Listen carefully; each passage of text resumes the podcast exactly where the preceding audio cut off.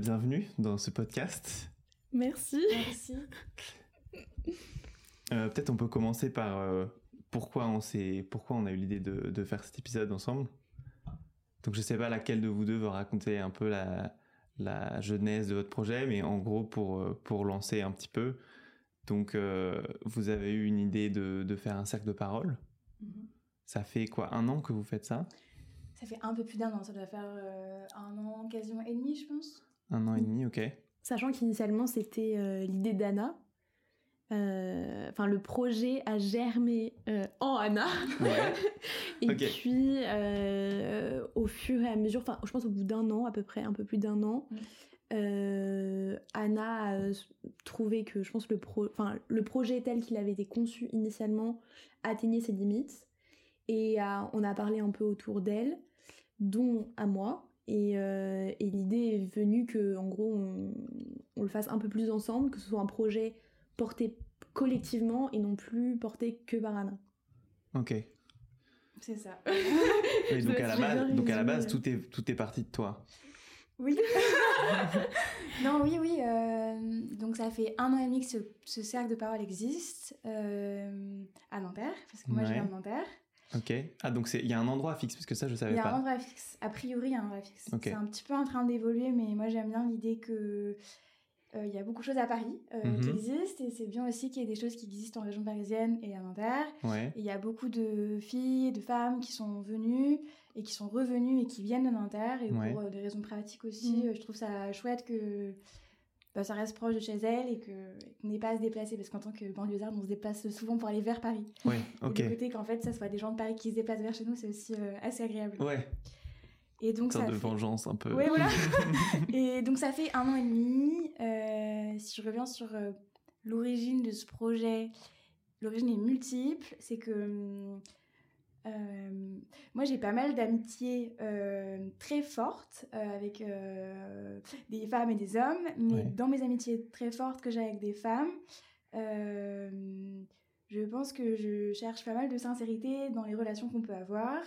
Et c'est de cette, de cette sincérité-là, je pense, découle beaucoup de, de verbalisation de son intimité et de son vécu. Et j'avais plein de copines autour de moi qui avaient en fait plein de convergences dans euh, ce qu'elles avaient vécu et ce qu'elles avaient potentiellement mal vécu. Ouais. Et c'est tout le temps les mêmes problématiques qui revenaient euh, et, et les mêmes questionnements. Et donc, je commençais un peu à, à sentir le truc d'en fait, il pourrait y avoir un intérêt à mutualiser les récits et à, hum, et à comprendre qu'en fait, on peut apprendre euh, en écoutant les, euh, les récits des autres et la façon dont elles ont solutionné leurs problèmes. Et qu'on pouvait euh, faire des, des choses qu'on considérait comme des faiblesses, en tout cas, on pouvait peut-être les transformer en force ensemble. Il y avait ça. Et il y avait aussi, je pense, un truc, moi, qui m'intéressait, c'était qu'on allait gagner du temps. Ensemble. Mhm. Parce que euh, quand il aurait pu nous falloir un an, six mois, ou peut-être cinq ans pour prendre conscience de quelque chose, le fait d'avoir d'autres personnes qui l'ont conscientisé parce que plus âgées, ou parce que euh, euh, expériences différentes, elles l'ont comprise avant, Mhm. je trouve qu'il y avait un truc où on allait gagner du temps, et c'était Ouais. cool. Ouais. Parce que c'était gagner du temps pour être plus heureuse, tu vois. Euh, être plus libre, se sentir euh, plus à l'aise en vie, plus épanouie. Euh, et ça, pour moi, c'était important. Donc, il y avait ça. Il y avait le fait, je pense que ce qui a accéléré les choses, c'est que il y a une journaliste que j'adore qui s'appelle Victoire Tuaillon, Ouais. qui a un podcast aussi qui s'appelle, enfin deux podcasts, Les couilles sur la table et Le cœur sur la table. Et je pense que c'est une femme qui m'a beaucoup inspirée quand j'ai été, je pense, juste en post-lycée. Et j'ai vraiment écouté et j'ai bu euh, tout son travail. Mm. euh, et dans son podcast Le cœur sur la table, il y a euh, beaucoup d'extraits de cercles de parole qu'elle organise à travers la France, dans des villes. Mhm. Et moi, j'écoutais ça avec passion en me disant, Ah, c'est vraiment génial, j'aimerais tellement participer à une expérience collective comme ça. Et en fait, il se trouve que cette femme, je l'ai rencontrée et j'ai bu un petit café rapidos avec elle euh, vrai. dans, les, dans les studios en fait, de Binge Audio euh, où, où elle enregistre ses podcasts. Et il y avait un peu ce truc où je me suis sentie. C'était un peu, c'était pas, c'était pas par hasard, j'imagine. Bah, T'as voulu la rencontrer. Ouais, je voulais, la trop, je voulais trop la rencontrer. En fait, il se pas- trouve que je devais pas vraiment la rencontrer. Mais finalement, il s'est trouvé que c'était un peu par hasard, rencontrée. Et du coup, on a bu un café, euh, mais rapidement. hein. C'était pas non plus euh, en mode elle m'attendait. euh, Enfin, oui, ok. c'était quand même assez bref. Mais ça m'a un peu fait prendre conscience que c'était cool d'avoir des idoles et d'avoir des femmes qu'on trouvait trop inspirantes. mais c'était aussi bien de prendre ses responsabilités et de se dire que hum, il y avait des gens qui faisaient des choses super, mais ces gens-là, ça pouvait être moi. Ça Ouais. pouvait être. euh, C'était pas si compliqué de faire comme ça en peut fait. pas forcément être quelque chose de seulement inaccessible et qu'on voit euh, sur les réseaux sociaux et dans les podcasts et tout. Tu peux te dire, euh, c'est un truc que je peux faire dans la vraie vie et que ce soit médiatisé ou non. Ouais, et puis c'est pas si compliqué en fait. Euh, Ouais. Moi j'ai l'impression que ça demandait énormément, je sais pas, euh, euh, d'énergie, il fallait connaître plein de gens pour organiser ça. En fait, il y a juste un truc au début où tu te dis, en fait, je suis légitime pour le faire, euh, et j'ai pas besoin d'une certification qui me dise que j'ai le droit de créer mon cercle de parole. Et de là, euh, voilà, je pense que le fait de la rencontrer, je me suis dit, waouh, c'est trop cool d'admirer des gens, mais je pense que tu peux aussi faire des choses euh, toute seule, en fait, euh, qui sont aussi admirables. Ouais.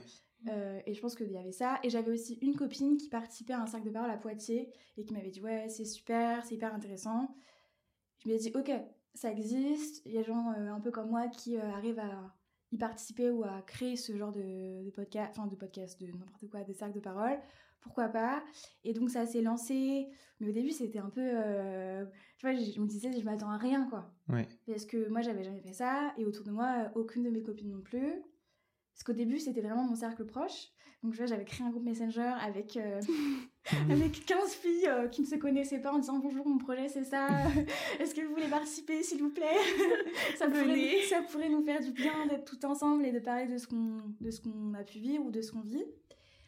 Et sur ce groupe, euh, je pense que tout, tu vois, c'était hyper positif les retours, il y en a qui trouvaient que c'était une super idée. Mais de ce groupe initial, il y en a très peu qui sont vraiment venus et qui, ont, et qui sont restés et qui sont encore là. Mm. C'est pas forcément euh, ces personnes-là qui viennent le, encore aujourd'hui ou qui viennent Mm. toujours aujourd'hui. Ok. Donc il y a eu voilà, ce premier groupe-là. Et puis après, j'ai lancé. Et moi, j'en avais parlé à, voilà, à, mes, à mes amis proches. Et donc, elles m'ont fait l'honneur de venir. Euh, mais donc, Estelle était là au premier. Ouais, au premier, tout premier. Mais du coup, moi, c'était hyper intimidant parce que j'avais pas forcément euh, déjà. Parce que ça me mettait vraiment dans une position d'animatrice et du coup de créatrice de ce projet-là. Et j'avais un peu. La... Enfin, j'avais une responsabilité de me dire en fait, si ça marche pas et si c'est gênant, euh, c'est complètement de ma faute quoi. si on Mm. passe un peu un mauvais moment et puis en fait, c'est. On n'est pas très à l'aise, c'est parce que toi, t'as raté un truc dans la façon dont t'as préparé. euh, Oui, et puis comme c'est quelque chose d'assez atypique, comme tu disais, personne l'avait fait autour de toi, donc tu devais avoir un peu peur de te ridiculiser Mm. en quelque sorte, ou de comment les gens allaient réagir, se dire euh, elle est bizarre, euh, qu'est-ce qu'elle qu'est-ce qu'elle veut nous faire faire et tout. Je pense pas que j'avais peur de me ridiculiser. Je pense que c'était. Je pense que le regard d'autre, c'était pas trop ça le problème. C'était plus le truc de me dire. euh, Il y a un potentiel euh, incroyable dans ce projet. Et j'avais peur de pas réussir à, à qu'on atteigne ensemble ce Hmm. potentiel. D'accord. Parce que je le voyais, tu vois, le donc tu te mettais une sorte de pression. Ah oui, Tu oui, disais oui. il y a un tel potentiel, je voudrais pas le gâcher, je voudrais pas.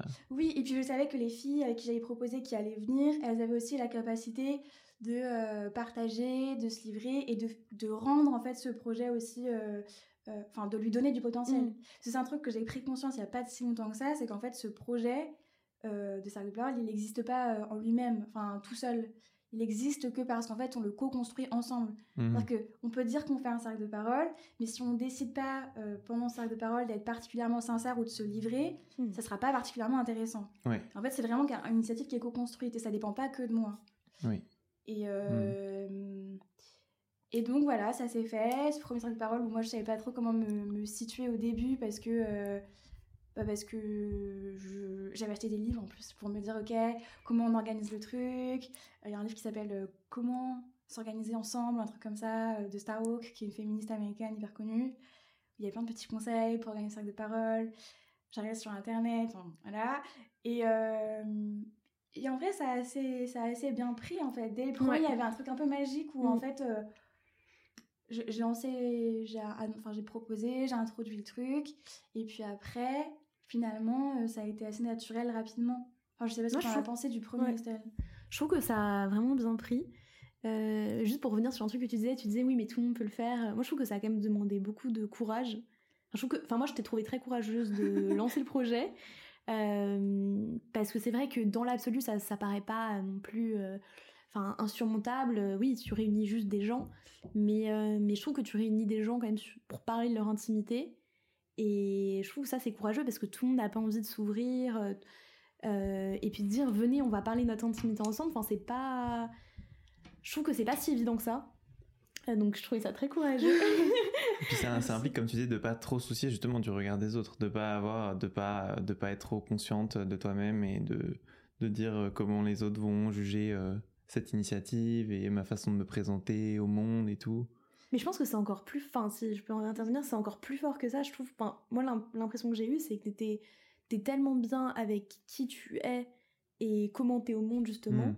que t'as même pas ce truc de se dire, euh, enfin moi l'impression que j'avais c'est qu'Anna était en mode bah et je suis un peu venue dans ce dans cette optique, c'était euh, de toute façon là je je, m'en fous de qui je suis au monde, je suis qui je suis et euh, on est là pour être vrai et je pense que la magie dont tu parles, c'est que c'est vraiment deux heures où tu te sens genre euh, ultra toi et il n'y a pas de différence entre qui tu es et la personne que, tu montres au monde.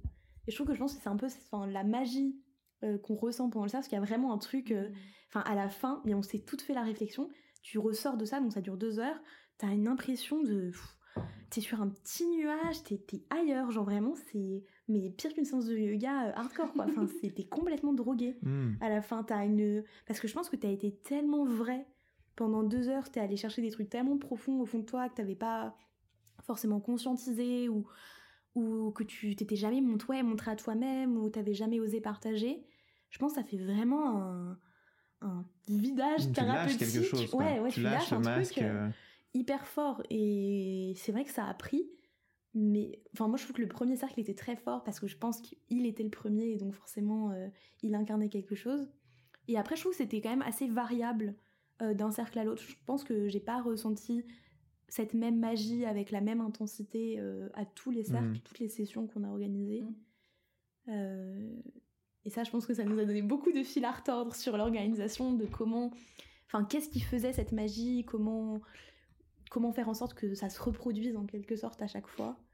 Oui, justement, ce, euh, qui, ce que je me demande là, si je m'imagine euh, participer, par exemple, être dans, les, dans votre cercle de parole, euh, est-ce que vous avez des méthodes ou qu'est-ce que vous faites pour, pour faire en sorte que les gens se sentent suffisamment à l'aise pour se livrer? Est-ce qu'il y a quelque chose ou est-ce que, est-ce que c'est, ça vient un peu tout seul sans l'expliquer?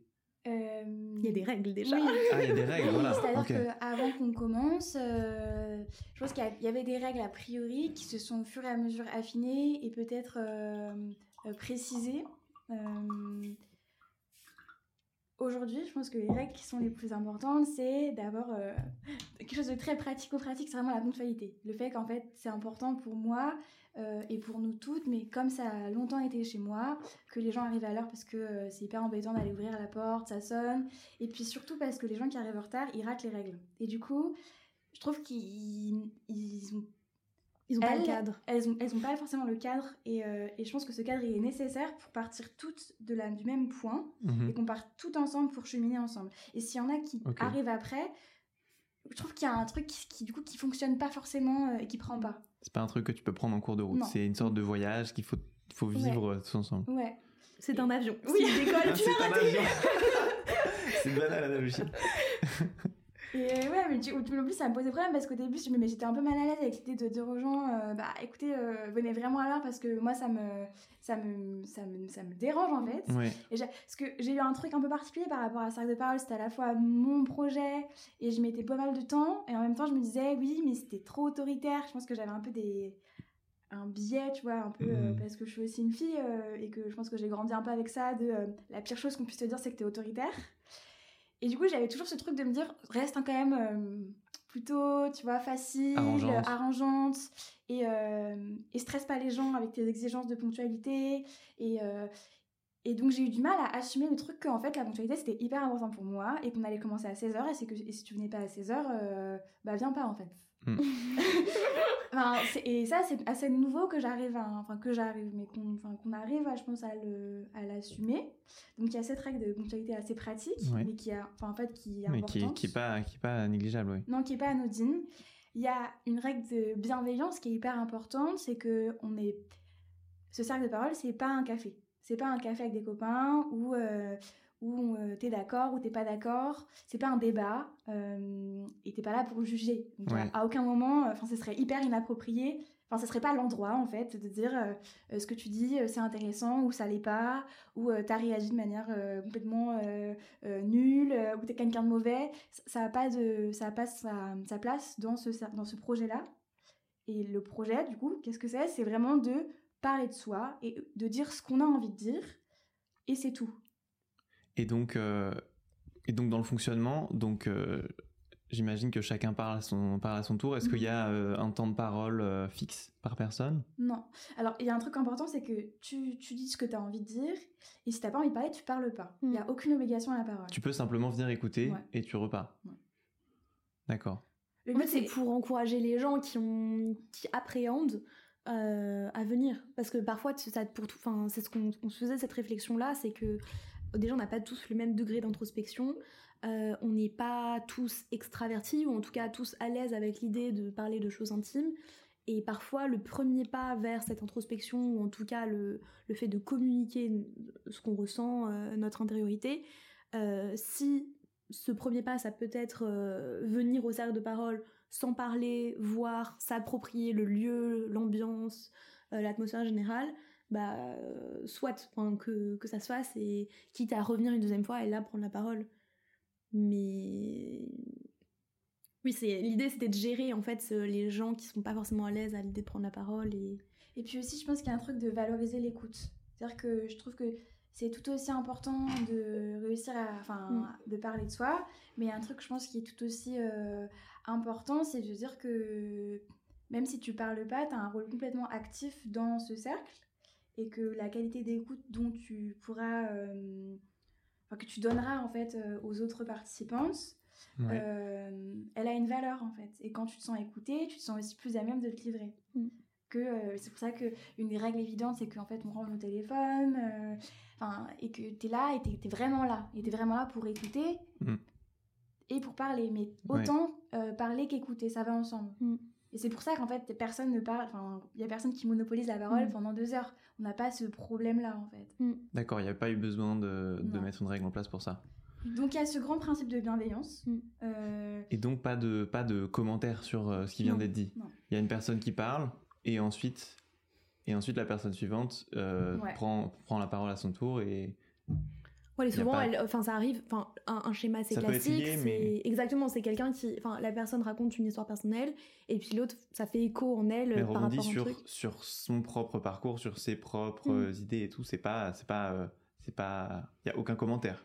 Non, aucun commentaire. En tout cas, il y a l'idée, c'est qu'il n'y ait pas de, jugement et que tu sois. En fait, l'expérience des, autres est là pour faire écho à tes propres expériences et toi à faire avancer ton, ton propre cheminement euh, intérieur. Et d'ailleurs, euh, enfin, tu parlais de, de, ce temps à la fois d'écoute et de prise de parole.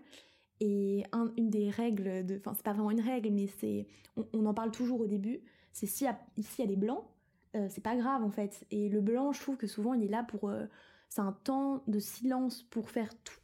En fait, la parole circule entre nous dans ces temps d'écoute et de parole, et le blanc il est là pour que la parole circule en toi, afin que tu que tu puisses un petit peu absorber tout ce qui vient d'être dit, et que ça fasse écho en toi, et ensuite que tu puisses le verbaliser potentiellement ou pas. Mais c'est un temps, je pense, qui est hyper important pour euh, que ta réflexion avance en même temps que la réflexion générale du cercle avance. Je sais pas si c'est hmm. clair ou... si, si, complètement. Bah, c'est, ça laisse l'espace, quoi, hmm. pour que, que chacune puisse s'exprimer. Et on, a, enfin, on s'est fait la réflexion que des cercles où il y avait peut-être moins de temps de silence, euh, il y avait un côté où en fait personnellement on n'avait pas le temps de suivre la cadence euh, du cercle. En fait, notre réflexion arrivait après deux trois prises de parole et du coup le hmm. sujet avait changé. Donc il y avait une sorte de frustration parce que tu avais pensé à un truc, tu disais ah là j'ai envie de le partager et en fait c'est plus à propos quoi. Et donc as voilà euh, ce truc de bienveillance qui est hyper important et ce principe aussi de confidentialité des échanges qui est aussi assez pratique, tu vois, c'est pas, c'est pas le, principe qu'on exploite le plus, mais c'est juste qu'on le rappelle. C'est-à-dire qu'il y a des gens qui viennent dans Cercle de Parole qui se connaissent euh, parce qu'ils sont amis en dehors ou euh, parce qu'en fait, il y a des femmes qui sont. C'est un autre point, euh, peut-être que j'en parlerai un peu plus tard, mais c'est que j'ai, j'ai essayé pendant longtemps et aujourd'hui on essaye ensemble parce que maintenant je suis plus toute seule. Ce que disait Estelle, c'est devenu une forme de collectif, de varier les profils de femmes qui viennent à ces cercles de parole. euh, parce que ça c'est un truc qu'on n'a pas précisé mais quand même la base c'est qu'en fait à l'origine c'est un, un projet qui est non mixte. Oui, j'attendais de, Oui, c'est de- vrai de- pour aborder le sujet. c'est comme si c'était évident depuis tout à l'heure mais Non, à- non, je me suis dit, on va euh, préciser un moment. Mm. Donc, donc Alors, à la ouais. base, c'est que des femmes. À la base, c'est que des femmes. Et il se trouve que on a fait deux cercles en mixité. euh, Récemment Récemment. Mm. Récemment. Euh, mais à l'origine, c'est un projet non mixte parce que. euh, parce que. Je, enfin, je trouvais que. Mais je trouvais. Ça, enfin, c'est enfin, moi, il y avait un truc euh, qui, qui- Je pense qu'il y avait plusieurs raisons. La première, c'est que on, on, on était, on était plus à l'aise à parler de soi entre femmes, parce qu'on avait des, des vécus, des expériences communes, et qu'il y avait aussi un truc où on n'avait pas besoin forcément d'expliquer des choses qui nous paraissaient évidentes parce qu'on avait un vécu de femme. Il y avait ça. Euh, on n'avait pas envie que des réflexes euh, euh, genrés, typiquement l'appropriation de la parole, qui est un réflexe assez masculin, euh, rentre en jeu dans ce projet-là. Et du coup, de, dire qu'on allait faire ça qu'entre femmes, ça permettait d'exclure certaines dynamiques qu'on n'avait pas envie de devoir gérer. Notamment le manspreading, euh, l'appropriation de la parole par certains, le fait de dire qu'en fait on n'allait pas avoir à se préoccuper de ça, c'était un sujet en moins, et on pouvait du coup consacrer ce temps qu'on avait sur autre chose.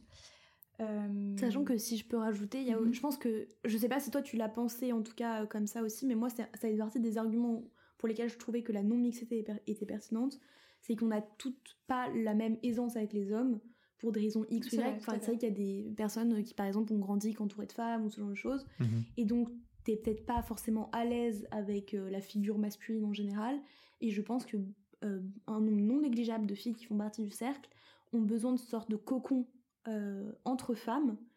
Et le fait que, enfin, je parle bien de cocon, c'est-à-dire que le fait d'être entre femmes, c'est un endroit de, sécurité où euh, on n'a pas de, de barrière, ou parce que mine de rien, aujourd'hui, un rapport homme-femme, il y a, pour certaines, il y a très vite une connotation de désir. Enfin, il y a, il y a, je pense, une. C'est vrai qu'on a, on enlevé, on a enlevé le regard masculin en fait. Mm. Et, euh, et le fait d'enlever le regard masculin, ça change tout. Mm. Parce que euh, je pense qu'on est plus naturel. Il y a un truc où on est plus à l'aise. Je pense qu'il y a plein de choses défensives qui tombent aussi. Parce que t'as. Voilà, c'est ça. Je On dit ça de rassure. Non, mais, non, mais mais c'est vrai, c'est vrai, tu vois. Et je pense qu'il y a un truc où du coup, t'es peut-être plus sincère parce que tu te dis. euh, je risque pas d'être jugée, je risque pas d'être abaissée, je Mm. risque pas d'être euh, considérée comme. euh, Puis surtout que tu sais pas. euh, Enfin, donc le but c'est que ce soit ouvert un peu à tout le monde, Ouais. aux gens qui ont envie de venir. Bah, donc c'est pas comme si tu pouvais trier. Oui, aux femmes. aux femmes. Mais ouais. du coup, même si c'était du coup dans le cas dans le cas où ce serait non mixte, tu peux pas forcément. euh, tu- c'est un peu délicat de trier les gens qui Mm. vont venir, de savoir si c'est aussi des hommes avec qui tu vas te sentir à l'aise ou pas. Donc c'était une façon, si je comprends bien, une façon un peu efficace de, de supprimer un problème potentiel. Ouais, et je pense qu'il y avait aussi un truc un peu politique, parce que c'est un truc dont j'ai pas parlé au début, Oui. mais pour moi c'est un projet qui est très politique aussi. De dire qu'en fait euh, les femmes ont peu de place, ou peut-être de plus en plus euh, certainement, dans l'espace euh, sonore euh, et dans Mm. l'espace public. Et qu'il y a un truc, je pense, dans ce projet, enfin pas je pense, j'en suis sûre, qui est politique de réappropriation euh, de l'espace euh, et dans la prise de parole. Euh, enfin moi en tant que tu vois euh, jeune femme jeune fille euh, on m'a pas trop appris à, à prendre la parole à m'exprimer euh, à m'affirmer par Mm. la prise de parole. Et je pense que du coup il y avait un truc à, l'un- à se dire bah, en fait là on est là pour parler. Mhm. là c'est nous qui allons parler personne ne va nous couper la parole personne ne va nous dire c'est bien vous pensez comme ça ou pas. Et dans ce sens là pour moi c'est politique. Et c'est pour ça que c'était aussi non mixte. Mais est-ce que pour autant, donc ça c'est pour ça c'est pour le contexte de se sentir euh, de se sentir euh, plus à l'aise pour parler de tout, se sentir euh, en sécurité quelque part. Mhm. Et, mais est-ce que pour autant les sujets que vous abordiez, du coup dans, dans tout le tout ce temps où c'était non mixte, euh, étaient politiques, Mm. tu vois, en- de, intrinsèquement. Est-ce que vous parliez de féminisme ouvertement, ou, enfin je veux dire, ou est-ce que c'était juste quelque chose de sous de sous-jacent, ou c'était juste la démarche qu'il était? Euh, tu veux commencer Bah, je peux... Non, mais je peux. Alors, je tiens à dire que j'ai pas du coup participé à tous les, les cercles Ouais. dû au fait que je, je ne suis pas en France euh, pendant un petit bout de temps. Mais euh, en fait, il y a beaucoup de sujets qu'on a abordés qui n'étaient pas, je pense, intrinsèquement politiques, mais naturellement, je pense que le sujet de de la façon dont c'était perçu socialement, par exemple, dont... En fait, naturellement, je pense que tout sujet est politique, et donc, même si frontalement le sujet ne l'était pas, euh, il y a toujours un moment où, ça en venait à la politique, à peut-être des schémas qui étaient répandus dans la société, et donc, je sais pas si c'est forcément politique, mais en tout cas, une dimension sociale très forte euh, qui, est venue sur beaucoup de sujets. Euh, enfin, une des thématiques, je pense, qui revient régulièrement, par exemple, c'est bah, le, le rapport que tu as par exemple avec tes parents, au, et donc dans les parents, tu as les modèles amoureux, tu as beaucoup de choses. Et là, naturellement, euh, enfin, on n'est pas que nature, quoi. Il y a une, surcouche de culture qui vient naturellement.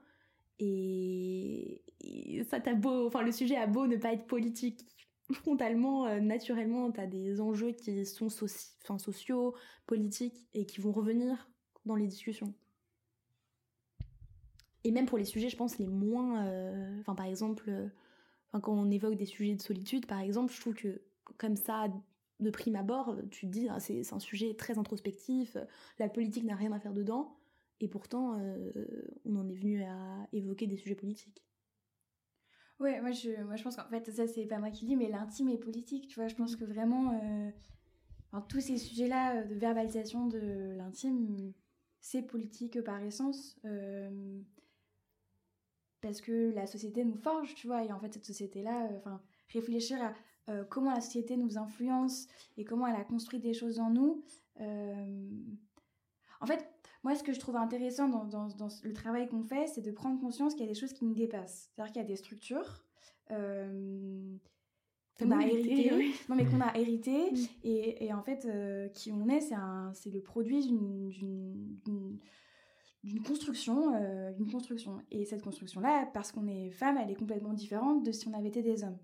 Euh, et en fait, déjà de base, le fait d'être une femme, c'est politique parce que ça, parce qu'en fait, on s'est, enfin, on s'est approprié, on a assimilé des schémas genrés euh, qui nous font reproduire des choses inconscientes. Et donc, de base, moi, ce que je trouve intéressant ici, c'est le fait de prendre conscience qu'en fait, sur quasiment tout ce qu'on fait, tous nos choix, il y a quasiment tout le temps, en fait, un biais euh, qui nous dépasse parce qu'en fait on a été élevé comme ça. Mm. On a été élevé à vouloir être jolie, à vouloir plaire, à vouloir euh, euh, sauver, être protégé, à aimer les mecs qui en fait étaient des bad boys. c'est non mais c'est des choses qui et tant qu'on les aura pas verbalisées, on pourra pas s'en défaire. Et c'est pour ça qu'en fait moi j'ai aucun problème à dire que tout est politique parce que s'en rendre compte et prendre conscience des structures dans lesquelles on évolue, c'est comme ça qu'on peut choisir d'y rester ou d'en sortir. Moi, je dis pas qu'il faut absolument en sortir. Enfin, on peut très bien vouloir y rester, mais je trouve que l'avantage, enfin l'intérêt de ce, de ce projet, enfin, de ce cercle, c'est en tout cas d'en prendre conscience. Et après, on en fait ce qu'on veut. Mais mmh, c'est mmh. de voir ça. Et a priori, parfois, c'est un peu difficile de le voir. Euh, de le voir. Donc, se retrouver pour, euh, pour être dans un contexte qui permet la remise en question de euh, de potentielles constructions sociétales, de se demander mais est-ce que ça, euh, est-ce que ça finalement euh, c'est euh, c'est une fatalité tel tel ou tel aspect de la vie de tous les jours finalement de, de, comment t'as grandi. J'insiste vraiment sur ça, c'est-à-dire que c'est propre à chacune. enfin, si toi tu, tu, trouves que c'est quelque chose qui te mm. correspond très bien et qui te fait du bien et en fait ou, qui te fait du mal mais que t'aimes, personne va te dire waouh, c'est vraiment horrible, t'es vraiment une personne complètement inconséquente, c'est terrible de penser comme ça si tu penses ça et si c'est comme ça que toi tu vis les choses, euh, très bien, tu vois. C'est vraiment. Il euh, n'y a pas forcément un truc euh, de se dire qu'il faut absolument s'émanciper des structures mm. principales. C'est, pour moi, c'est de les voir. Mais après, prendre du recul. Oui, voilà, c'est de prendre du recul. Mais après, si toi t'es très bien dedans, mais reste. Enfin, personne ne pourra te dire. Enfin, c'est pas. Donc c'est pas, politique dans ce sens-là, pas militant, quoi. Mm. Ah, je sais pas, parce que je trouve que le fait de prendre du recul sur ça, c'est déjà... déjà... un acte politique. Ouais, et c'est déjà hyper militant. Mais vous n'êtes pas là à dire c'est un cercle, c'est un cercle de parole qui est euh, ultra à gauche, euh, par exemple ou... Bah non, mais en fait, le truc, c'est que moi, ce qui me plaît là-dedans, c'est que le principe pour moi, c'est qu'on est libre. On n'est pas, moi, je suis pas mm. là où, enfin, on n'est pas là pour imposer aux gens un choix euh, de dire tu dois être comme ci, tu dois être comme ça. il n'y a pas de doctrine. Non, il n'y a pas de doctrine, tu vois. Et c'est pour ça que c'est profondément féministe par essence. Mais après, si les filles qui viennent se revendiquent pas féministes, moi, je m'en fiche. Enfin. Ok. Tu vois, c'est. Enfin, le fait de venir, moi, je considère que c'est implicitement très fortement féministe. Hmm. Mais si les filles ont un problème avec ça, euh, et qu'elles sont là, bon, j'ai pas cherché à les convaincre, tu vois. Je veux dire, moi, moi je suis pas, euh, tu vois, j'ai pas envie d'être une espèce de grande maîtresse, euh, grande professeure qui, hein, qui explique aux gens comment Mm. penser et comment vivre. euh, Oui, ça, puis maintenant c'est une initiative qui te dépasse aussi. euh. Oui, oui, et, euh, et j'ai aucune légitimité à dire aux gens euh, comment penser et comment vivre aussi. Enfin, de Mm. base, c'est aussi un truc qu'il faut rappeler, quoi. C'est moi, je, je fais partie intégrale, enfin intégrante du projet, quoi. Donc, euh, j'insiste sur ce point. Moi, Ok. enfin, je suis d'accord avec Anna. J'allais faire la même remarque. C'est l'idée que, en fait, c'est par le partage d'expérience. L'idée, c'est de conscientiser des, des schémas qui se reproduisent. Et tu vois, quand t'as trois filles dans la salle qui ont vécu la même chose que toi, te dire Ah, est-ce que je suis autant maîtresse de, de mes actions et de cette expérience, par exemple Il y a un côté ou- expérimental en fait. Ouais. Il y a un côté presque Ouais. expérience scientifique où vous dites euh, on va faire des corrélations entre nos expériences à chacune et, et peut-être euh, tirer des schémas et tout. euh, Mais c'est des- plus implicite que ça. Enfin, c'est-à-dire que. je- Oui, Enfin, je pense, oui, c'est. oui parce qu'après il n'y a, a pas un moment j'imagine à la fin où vous dites, vous dites on va faire un peu un... On va agglomérer un peu tout ce qui s'est dit et En tout. fait, c'est propre. En fait, ce qu'il qu'il faut comprendre, c'est que c'est vraiment propre à chacun, et à- enfin à chacune surtout. En l'occurrence, je vais commencer à, ouais. à chacune. C'est-à-dire que si toi tu veux comprendre de ce qui s'est dit ça, libre à toi de comprendre ça. Mais euh, euh, après, il émerge des tendances et effectivement, euh, à la fin, il peut être plus aisé de remarquer qu'effectivement, il y a des convergences sur ça ou qu'il y a un mouvement qui apparaît assez nettement sur ce sujet-là. Mais après, euh, je pense qu'on n'est pas du tout toutes touchées par les mêmes témoignages, on ne retient pas vraiment les mêmes choses. euh, parce que c'est propre, euh, tu vois, à, notre sensibilité, et ça fait écho à des choses qu'on a vécues ou non, et des choses, moi, il y a des gens qui parlent parfois, je me dis c'est intéressant, mais ça me, voilà, ça, me- ça me touche pas, alors parfois il y a des filles qui parlent, j'ai envie de pleurer. Hmm. Euh, et, mais ça dépend, euh, ça dépend. Mais tu le vis à l'intérieur. Ouais, parce qu'il y a des trucs, moi, je sais pas, je sais pas comment t'expliquer, mais ça me parle, euh, Mm. et, euh, et j'ai envie de pleurer avec elle, quoi. Hmm. Et il y a des trucs où moins, parce que, enfin, tout simplement, ça, Ça résonne moins. Ça résonne moins. Tout simplement, oui. Ouais. Donc chacun parle à son tour, chacune parle à son Ouais. tour du coup. Et, euh, et à la fin, vous repartez chez vous et il n'y a pas de forcément de... Il y a un petit moment de, de débriefing. Il y a un moment de débrief. même. Euh, je pense qu'on prend environ 10 minutes à la fin euh, du cercle pour. euh, Mais c'est plus. Voilà, si vous avez un mot de conclusion à dire, dites-le. Si vous avez envie de partager votre ressenti sur ce cercle, faites-le. C'est Ouais. très libre dans le format. Donc parfois il y en a qui disent voilà j'ai été touchée par ce témoignage, d'autres qui portent un jugement sur bah moi j'ai été très touchée par ça ou il y a vraiment cette idée qui m'a marquée parce qu'elle a fait écho et que j'avais jamais pris conscience de ça. Là c'est un format souvent très très libre, Euh, d'autres qui des jugent j'ai bien aimé et qui passent la parole. Enfin c'est mais c'est vrai qu'on n'a pas euh, on n'a pas et c'est enfin c'est pour ça qu'on avait commencé à faire des prises de notes de des cercles Mhm. parce que je pense qu'il y avait une sorte de frustration où parfois on, on touche quand même à des idées euh, qui, à mon sens, sont très fines et qui peuvent être très profondes. Et il y avait une petite frustration, c'est qu'à à la fin du cercle, j'avais l'impression que les, les idées étaient comme volatilisées Mhm. et un peu insaisissables. Et donc, on avait, moi, j'avais commencé à prendre des notes. Moi, j'avais l'idée de faire un podcast, justement, où... Bah, euh, c'est pour ça qu'on fait ça. oui, mais c'était pas le format auquel euh, j'avais pensé et que j'avais évoqué à Anna, c'était l'idée de par thématique, de reprendre ce qui avait été dit sans nommer, mais juste reprendre les idées et peut-être chercher à les approfondir avec euh, des De ouvrages, préparer avec, et tout. ouais. voilà, et de faire un, un format peut-être plus construit ou pour un peu garder une trace en fait de tout ce qui se disait, parce que je pense que moi il y avait des idées qui m'avaient beaucoup touchée et qui n'étaient pas forcément liées à mon expérience personnelle, mais que je trouvais euh, très fines et que j'avais vues chez d'autres copines par exemple ou d'autres copains d'ailleurs. euh. Et donc l'idée c'était, oui, c'est il y a ce petit côté un peu volatile je trouve euh, souvent de ce qui se dit. Et en même temps, je trouve qu'on a, on a vachement, enfin, on a essayé. C'est-à-dire qu'on s'est fait la remarque de se dire, en fait, à la fin, c'est comme si tout s'était envolé et il restait plus rien. Enfin, et, et c'est- de- moi, j'ai un, un peu comme Mhm. Estelle où parfois je m'essaie de me dire, ok, qu'est-ce qui s'est dit? Fais-toi un petit récap. C'était quoi les idées principales? Et parfois, j'ai du mal. Je me dis, mince, il me manque euh, une idée pour passer de celle-là à celle-là. Donc, il y a un truc un peu frustrant de me dire, en fait, je vais tout oublier. Qu'est-ce qui va rester de tout ça? Alors que c'était tellement précieux. Mais Enfin, on s'est fait la réflexion et on a essayé. C'est-à-dire que moi, j'ai proposé plusieurs fois d'enregistrer. Mm. J'ai mis plusieurs fois. hein. J'ai dit, Mm. écoutez, euh, voilà, je trouve que ce qui se passe, c'est c'est vraiment euh, euh, rare et très intéressant. Est-ce que ça vous dirait qu'on l'enregistre et qu'on le mette, par exemple, sur un drive euh, euh, Juste pour vous. ouais. Juste pour nous, pour l'instant, ou peut-être le transformer en quelque chose d'autre. Mais assez vite, j'ai dit, ce sera pas. Je, moi, je ne le transformerai pas parce que, euh, parce que je fais assez. Et que. euh, mais on pourra en reparler après Oui. à la question de, Oui. de l'investissement partagé dans ce cercle de parole. Mais, euh, mais assez rapidement est venu ce truc de en fait on peut enregistrer. Certaines étaient d'accord et en fait, j'en avais toujours qui étaient un peu gênées et qui étaient un peu mal à l'aise avec l'idée d'être enregistrées. Même si euh, on n'allait pas savoir leur nom.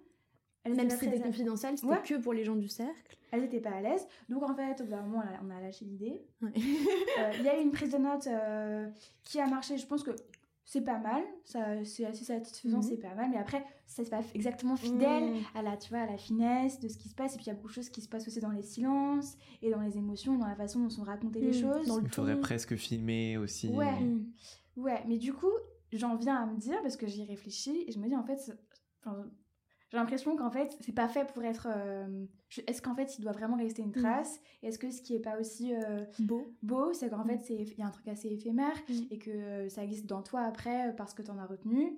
Mais. Mais en fait, t'avais intérêt à bien écouter, quoi, parce qu'il reste, il reste rien. Enfin, si, il reste dans chacune d'entre nous ce qui nous a touchés, mais c'est tout. je, sais pas, je sais pas. mais pour l'instant, j'ai l'impression que c'est un peu comme ça. Enfin, ça prend, ça prend cette forme, quoi. Il y a rien qui marche vraiment, donc.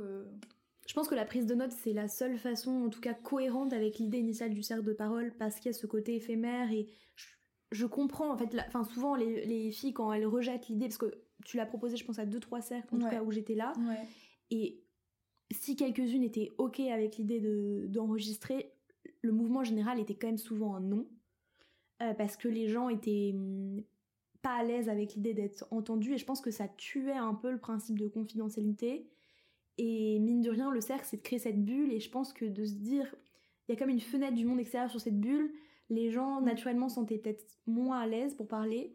Donc je pense que la prise de notes, c'est la seule façon en fait de garder une trace.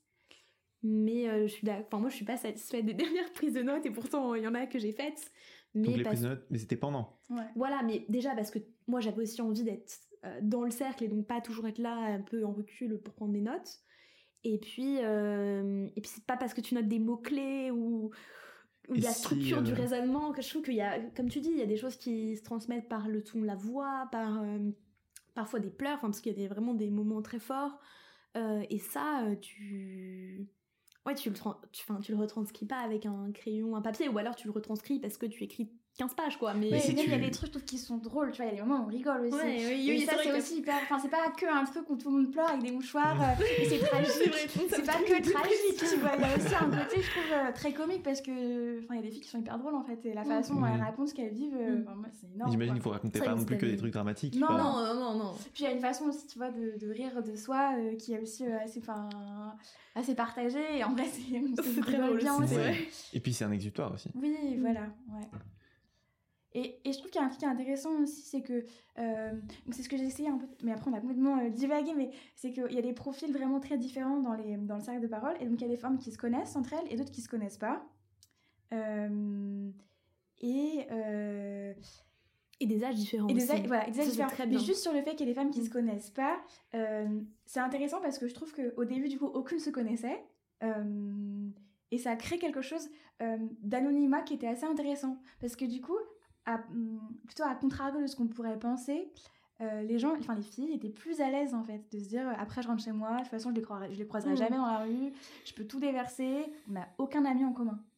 Oui, comme un peu un psy quoi. Ouais, un peu comme un psy. Mais ça je peux témoigner parce que je suis dans ce cas-là, enfin c'est-à-dire que je connais Anna, mais Enfin, maintenant je connais un peu plus forcément parce que du coup il y a le collectif qui organise et donc je connais toutes les filles qui sont vraiment impliquées ou les filles qui reviennent régulièrement.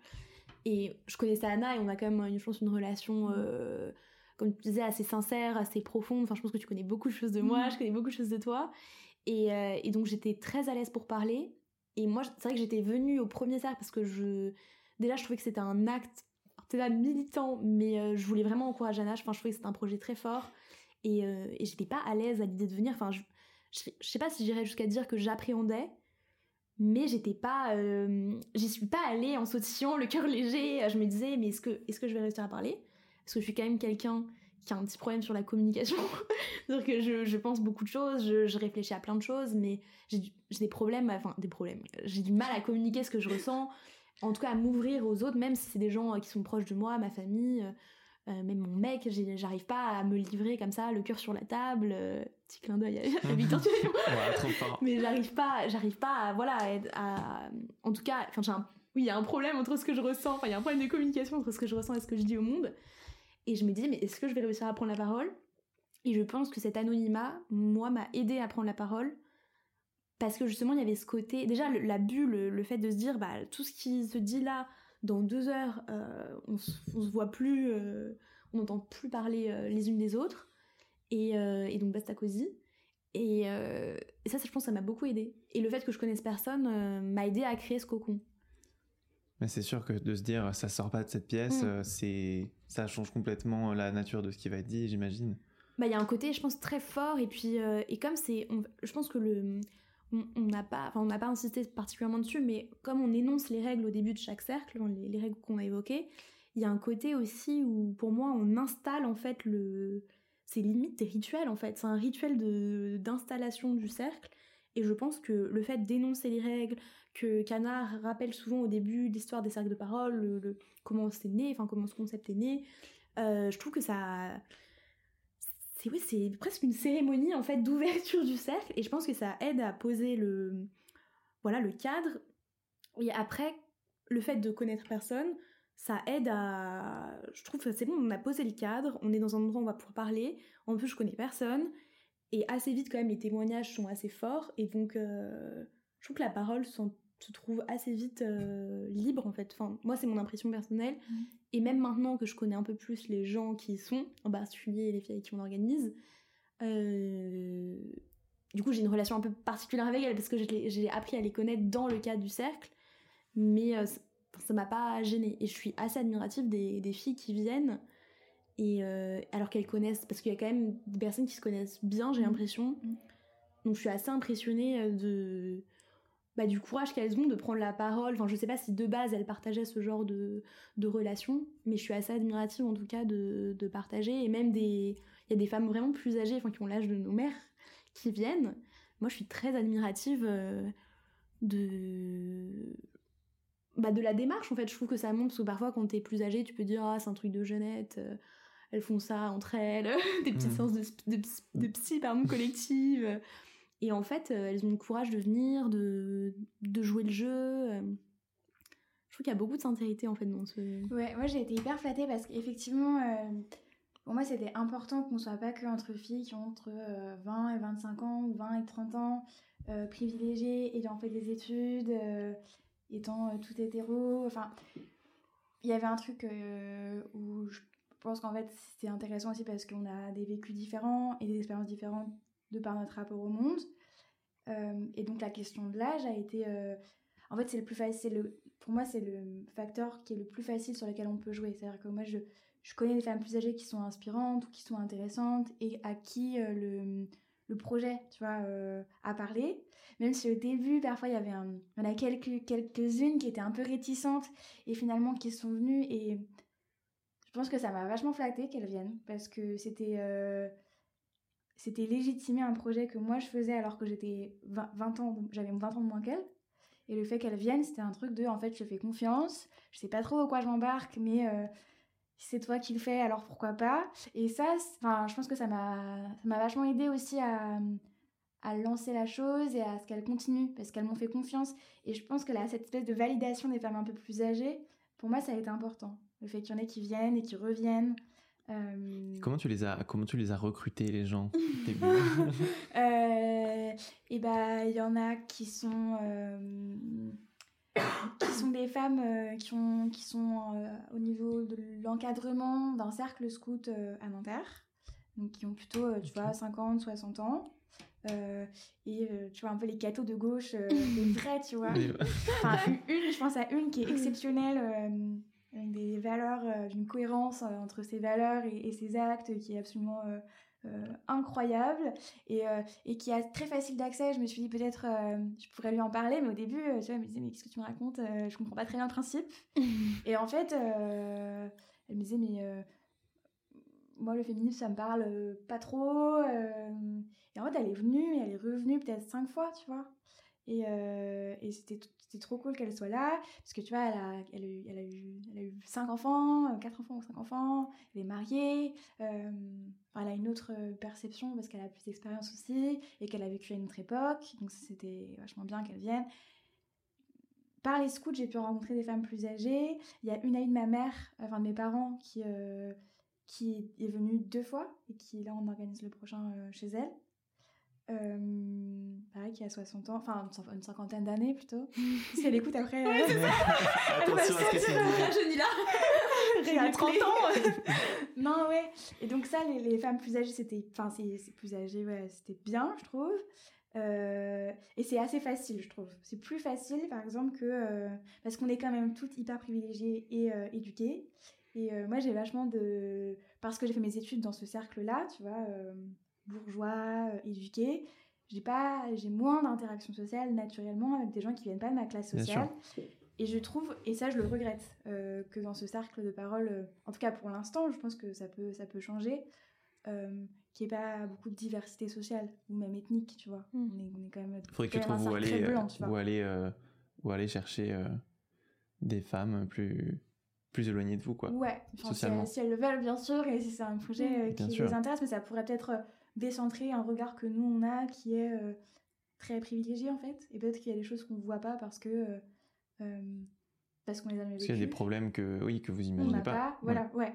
Et ça, je trouve que ça pourrait être hyper intéressant hyper intéressant aussi de continuer à développer ça dans ce sens. Donc euh, ouais, c'est ça, une grande mm. diversité, enfin une grande. On essaye d'avoir une diversité, en tout cas euh, en termes d'âge, dans les participants. Il y en a qui sont venus qui étaient très jeunes, 18 ans par exemple. Mm. Mm. Euh, mais sachant qu'après, il y a eu un recrutement initial dans le cercle proche d'Anna, ouais. mais il y a aussi beaucoup de bouche à oreille. Il y a un cercle aussi, une fois qu'on avait organisé dans un salon de thé. Mm. Et euh, une des, il y a une fille qui était à une table d'à côté et qui est venue en fait nous voir à la fin du cercle en disant euh, qu'est-ce que vous faites Donc on lui a expliqué. Ah, c'est drôle. Et elle nous a dit ah, moi je participe déjà à des cercles, je suis très partante pour venir et la dernière fois elle était là. Donc c'est aussi, je pense que naturellement, et je pense que, c'est aussi important d'avoir une croissance organique dans la mesure où c'est assez personnel et je pense que ça compte de d'en parler aux gens avec qui tu le sens bien, en quelque sorte, pour avoir, oui, une sorte de croissance organique et être sûr de pas perdre l'esprit. Et, mm. et, je pense qu'il faut pas, enfin, on n'est pas au stade où on va les placarder euh, des affiches dans la rue et euh, pour euh, encourager les gens à venir dans notre cercle. Parce que même au-delà de ça, on, on l'a constaté la dernière fois, c'est partie des sujets qu'on discute en ce moment. Voilà, ça. Bah, on limitait pas le nombre jusque-là. Et la dernière fois, on était quand même beaucoup. On était 17. Ouais, Estelle m'a dit. Et la circulation de la parole est différente. Euh, je pense que hmm. voilà, c'est un constat qui est euh, assez simple. Et, euh, et, on se posait des questions sur l'effet voulu, sur les conséquences potentiellement que ça avait sur la profondeur de la réflexion, sur hmm. plein de choses. Et, et c'est vrai que du coup, là, je me dis, on est déjà beaucoup. Euh, parce qu'on est 17, mais on n'est pas 17 à faire partie du cercle, c'est-à-dire que ponctuellement, il y avait 17 personnes disponibles et euh, ayant la volonté de venir ce jour-là. mais euh, sur le groupe, on est du coup plus, et tu vois, l'idée que le cercle grandisse, grandisse, grandisse, grandisse, à la fin, c'est comment on gère pour pas se retrouver à 40 à un cercle de parole, parce que c'est ingérable. Enfin, enfin je pense que Là, déjà, à 17, je pense qu'on a senti à quelques moments les limites. Oui, c'est ce que j'ai demandé. Et on était que, enfin, j'en veux dire que 17. Enfin, c'est une demi-classe, tu vois. énorme. Du coup, oui, c'est beaucoup, énorme. Mais, on n'est pas une, une classe, quoi. Enfin, c'est... Je vois dans mon salon, quoi. Tu descendais ce t'arrivais dans mon salon. Mm. C'était classe. Enfin, tous, euh, les gens étaient serrés, quoi. Sur les poufs. Tout super est-ce que vous vous sentiez euh, moins à l'aise pour, euh, pour partager, justement, quand vous étiez 17 en fait, je trouve que ce qui est compliqué dans l'expérience où on était 17, c'est qu'il y avait plein de variables. Euh, il y avait la variable où c'était la première fois qu'on était aussi nombreux, et la variable, c'était la deuxième fois qu'on était en mixité. Mm. Donc, euh, donc c'est difficile d'essayer de, enfin, de, je trouve, de trouver des explications à des choses qui vont peut-être moins bien fonctionner, parce qu'à la fois un très grand nombre, beaucoup de gens nouveaux aussi, qui est euh, mm. indifféremment du, genre, mm-hmm. et, et, un très grand nombre de personnes. Mais je pense que oui, de facto, parce que on était très nombreux, quand t'es pas habitué, et beaucoup sont pas habitués à parler en, en, public, et en plus de parler de soi devant plein de gens, euh, c'est pas évident. Euh, mm. Mais je pense que même moi, tu vois, je qui, qui prend beaucoup la parole parce que de par euh, les études que je fais, tu vois, je fais du droit, et donc je suis très incitée à, à, à m'exprimer. Et puis j'ai fait, j'ai travaillé dans plein d'autres structures où en fait je devais parler beaucoup et sur plein de choses. Et donc, euh, moi, mon rapport à la parole, il est, plus facile qu'avant, voilà, naturellement. Donc, mais, mais moi, tu vois, je me disais, ah, quand même, euh, c'est un peu impressionnant, mm. c'est chez moi. Euh, et puis, enfin, on a 17 personnes volontaires et consentantes et non payées pour faire ce projet, tu vois, parce qu'au début, euh, tu vois, si on revenait un an avant, je me disais, mais euh, ça se trouve, ça va s'arrêter au bout de, de- d'une expérience, on va se dire, ouais, bof, et on va Ouais. pas le refaire. Mais donc, oui, je pense que, oui, forcément, la parole était, était peut-être euh, euh, plus difficile à prendre, Mm. et en même temps, tout le monde l'a prise, Mm. quasiment, sauf une personne, Mm. mais tout le monde l'a prise. Ok. Ce qui est quand même euh, assez fou, quoi. Et du coup, est-ce que tu est-ce que as un peu euh, une idée de comment tu vas organiser ça si euh, il se met à y avoir de plus en plus de personnes? Bah, il y a un truc, ouais, bah, j'avais, tu vois, il y a un moment donné, quand je voulais varier un peu le, la population de ce cercle, Mhm. J'avais mis plusieurs messages sur un groupe Facebook qui s'appelle Les amateurs du cœur sur la table, où tous les gens qui vont adorer le podcast, euh, mais genre, il y a des, il y a 10 000 personnes sur le truc, c'est énorme. Euh, Et donc, j'avais mis un petit message en disant, ouais, j'ai créé un sac de parole à Nanterre, euh, il est ouvert à des profils différents, si vous voulez venir, vous êtes les bienvenus. Et il y a une fille et une de ses amies qui sont sur le cercle et qui n'ont pas encore eu l'opportunité, enfin l'occasion, l'opportunité, waouh, l'occasion de venir, La chance. l'occasion de venir, mais, mais elles ont l'air hyper euh, motivées et tout. Et c'est des filles qui sont très différentes, je pense, de mon cercle proche. Ouais.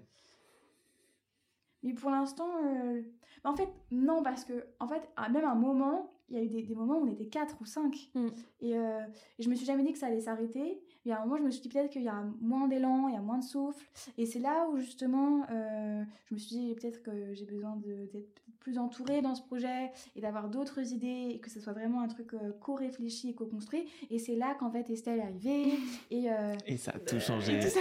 Et, et- et d'autres- et deux, autres, deux autres filles qui sont là et avec qui on travaille justement pour euh, essayer de comprendre pourquoi ça fonctionne, pourquoi ça fonctionne un peu moins bien. Mais effectivement, il y a eu un vrai moment où en fait, c'était pas du tout la question de est-ce qu'on est submergé, c'était plutôt est-ce qu'on n'est pas en train de euh, s'essouffler un peu. Et euh, et il y a eu un moment donné, je pense que je peux le dire, mais j'étais un peu en colère. Euh, parce que je pense que j'avais beaucoup de moi dans ce projet et pour moi c'était hyper important. Euh, je mettais pas mal de temps, c'était chez moi, donc je virais mes parents, tu vois, un samedi par mois. Mm. Euh, je disais à mes parents, est-ce que vous pourriez partir pendant deux heures et demie Parce qu'en fait, Tu voulais pas les faire participer au cercle. non, non. non, mais je me disais, tu vois, s'ils sont là, on va pas être très à l'aise. Enfin, moi, j'étais hyper gênée, donc euh, ce serait cool qu'ils partent. Tu vois, je, enfin, parfois, je comprenais aussi que ça les saoule de partir un samedi après. Donc, je mettais un peu de moi là-dedans. Toutes les filles qui étaient là, je les connaissais un peu personnellement. Et j'avais vu qu'il y avait un potentiel et que ça faisait beaucoup de bien à tout le monde, y compris à moi-même. hein. Enfin, je pense qu'il faut pas être naïf aussi. Je pense que j'ai créé ce cercle aussi pour moi. Euh, ce qui est un autre sujet, mais, mais c'est un sujet aussi. Euh, et le fait que j'avais l'impression que hum, je me sentais hyper seule en fait. J'ai l'impression que Que ça t'était pas rendu l'énergie que tu mettais ouais, dedans. ouais, et puis qu'il n'y avait pas trop de gratitude. Tu vois, je voulais pas des cadeaux et des remerciements et en plus à mon énergie, à mon. à mes- Mm. Mais ce que je veux dire, c'est que euh, je trouve qu'il y avait un comportement hyper euh, utilitariste du projet. C'est-à-dire qu'en fait, filles- Opportuniste, je dirais même. Ouais, Oh. Ouais, capitaliste, moi je dirais même. non mais tu sais, genre, un truc qui, se- qui se crée, c'est cool, euh, on y va, euh, on, On arrive en retard. on arrive en retard, on n'apporte rien. Du coup, tu sais, moi je faisais du thé, j'achetais des, des gâteaux, je faisais ça bien pour qu'on soit Cosy. cosy, qu'on Mhm. soit bien comme j'aurais aimé être accueilli chez quelqu'un. Cocooning. Ouais, Mhm. non mais tu sais, t'es là, t'as ton petit thé qui est bon, euh, dans une jolie vaisselle, euh, non mais peu importe la vaisselle, tu vois. Mais Non, mais tu mets les gens à l'aise. euh, Ouais, ouais j'essayais du moins de me dire que ça allait être, euh, ça allait être, enfin, ça allait être bien et ça allait être chez moi et, et- et du coup j'allais faire en sorte que ça soit bien.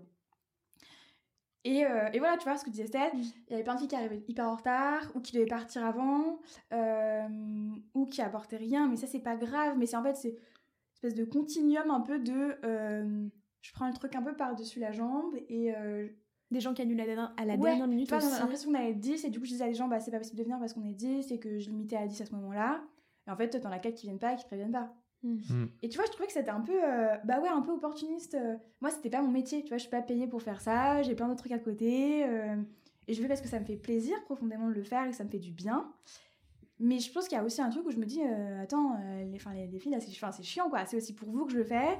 C'est parce que ça nous fait tout du bien et qu'on a toutes pris conscience que ça nous faisait du bien. Ça serait cool que ça soit un élan un peu plus partagé. Tu vois, justement, sur la question de l'enregistrement, moi, je l'ai proposé plusieurs fois.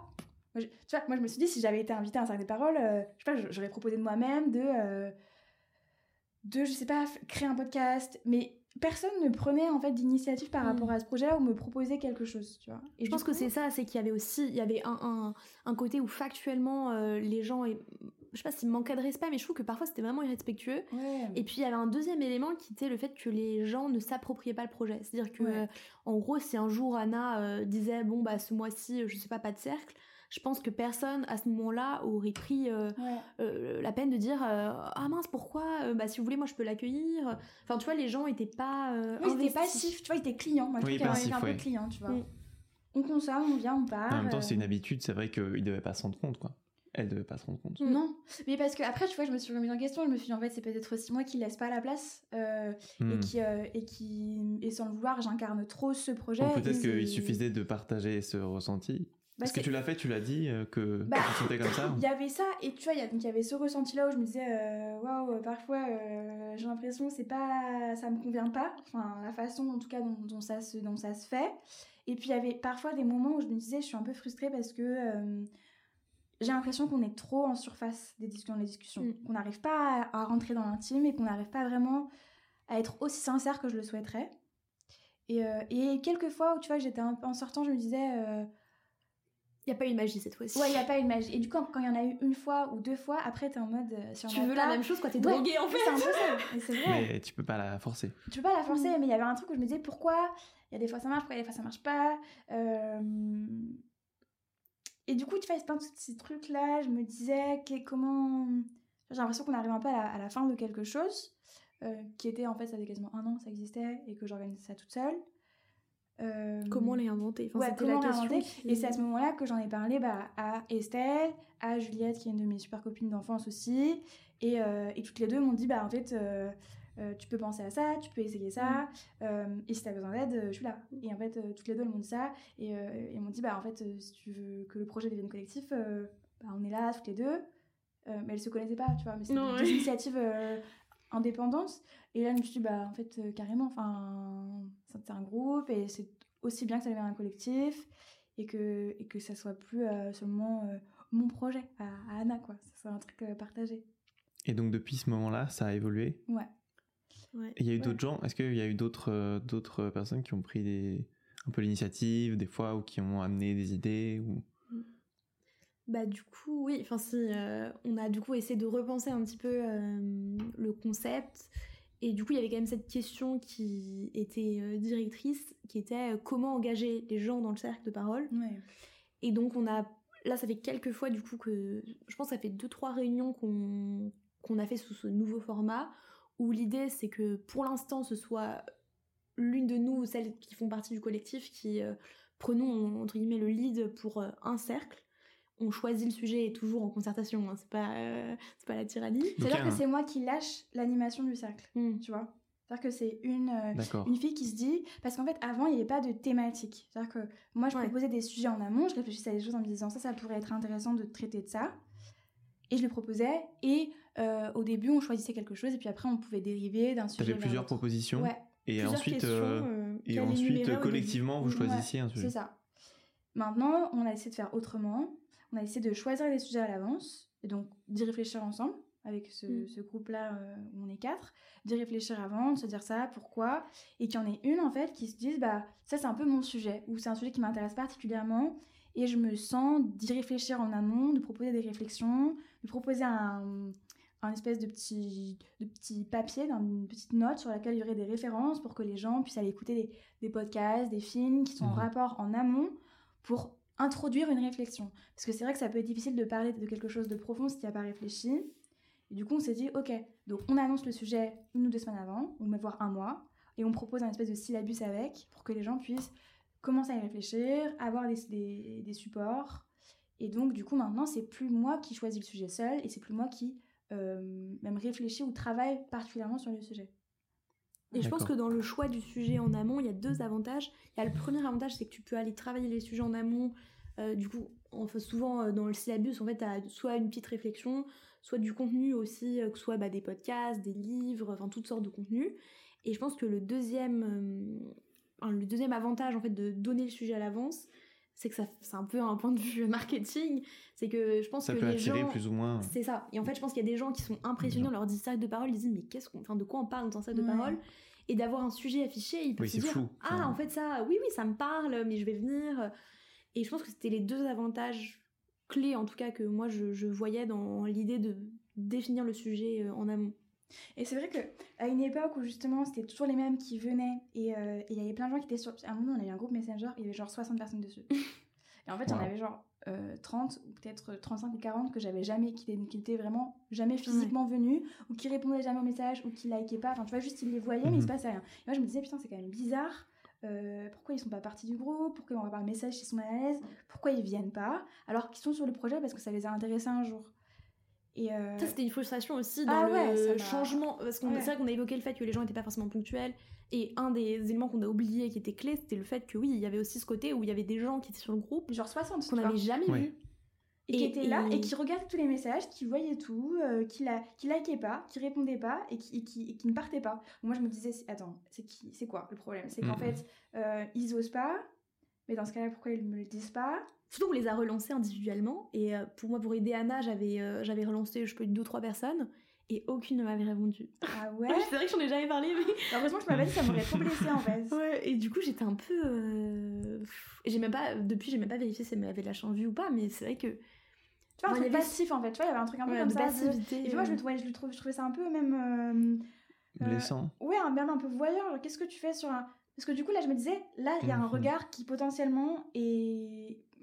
est peut-être jugeant, tu vois. Et là, du Mhm. coup, je me disais, je suis pas très à l'aise avec l'idée qu'il y ait des plein de gens qui soient là, qui regardent, euh, qui vient, qui vient pas, qui fait quoi, de quoi on parle, et qui like pas. Et qui participe pas. et qui participent pas. Et donc, du coup, après ça, on a créé un autre groupe, beaucoup plus restreint, avec les gens qui étaient vraiment volontaires, tu vois, en disant, bah, si vous voulez venir sur un autre groupe, euh, Et on a changé de plateforme. on, a, on a sur Ouais. WhatsApp, et, euh, et euh, bah, juste rejoignez ce groupe-là, mais maintenant, ça va, ça va se passer ici. Et en fait, sur les 60, on a euh, peut-être 20 qui ont rejoint le groupe, tu vois, peut-être 25. Mm.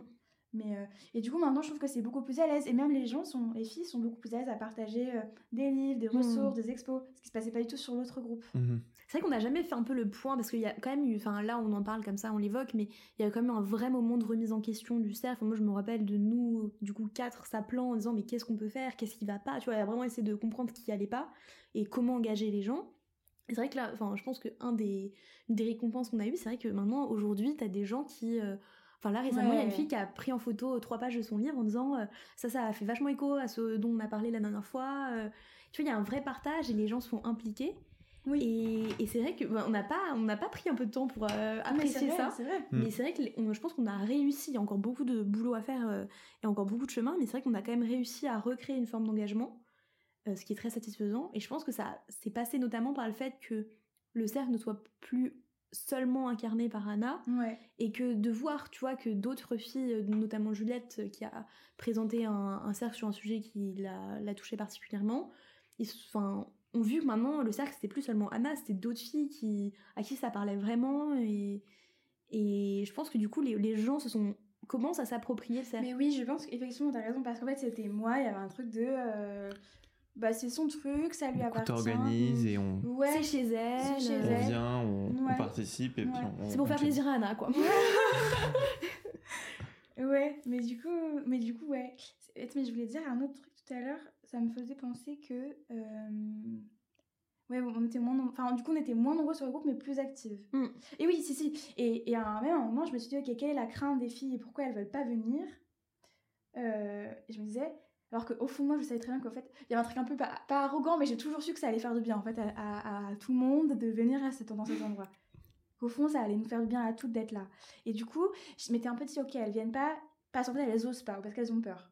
Et donc, du coup, j'ai créé des, des, des documents, j'ai créé des, des Word, et j'ai créé un Drive sur lequel, en fait, j'ai fait une espèce, une espèce de livre d'or du cercle parole, dans lequel toutes les filles, ou les filles qui sont venues et qui ont apprécié, ont laissé des mots, en me disant comme ça, ça va rassurer celles qui ont peur, et qui, et qui, Hmm. se, et qui savent pas euh, à quoi s'attendre, et bah, ça va être un peu évoqué par quelqu'un d'autre que moi.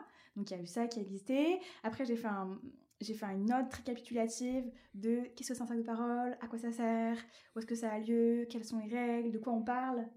En me disant comme ça, si euh, t'es un peu une stressée de la vie et qu'avant t'as envie de, de tout bien comprendre, euh, bah, t'as toutes les ressources dispo pour y aller.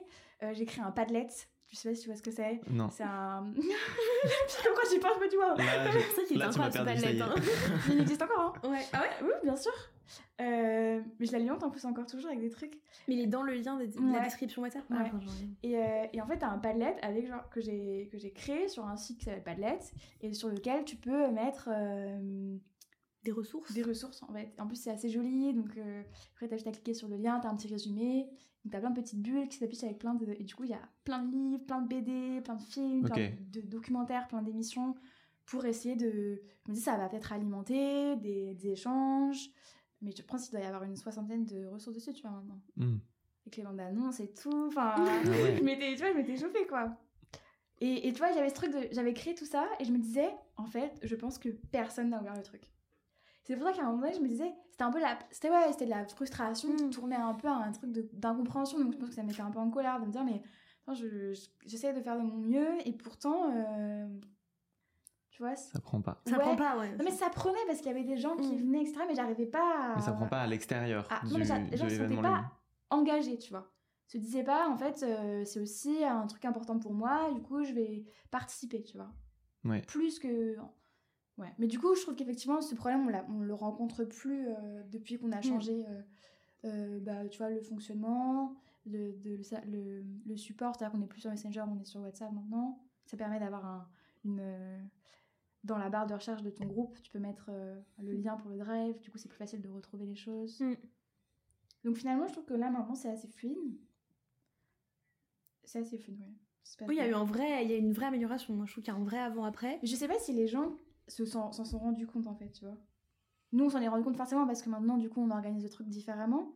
Mais je sais pas si, si tu viens comme ça, tu te rends compte que, De l'amélioration? Ouais, qu'en vrai, il y a quand même beaucoup de choses qui ont changé. Mais en fait, en soi, tu vois, ça a pas changé grand-chose. Bah, il y a beaucoup. Non, je suis d'accord avec toi qu'il y a pas. Enfin, il y a beaucoup de choses qui ont changé, oui, pour nous en termes d'organisation.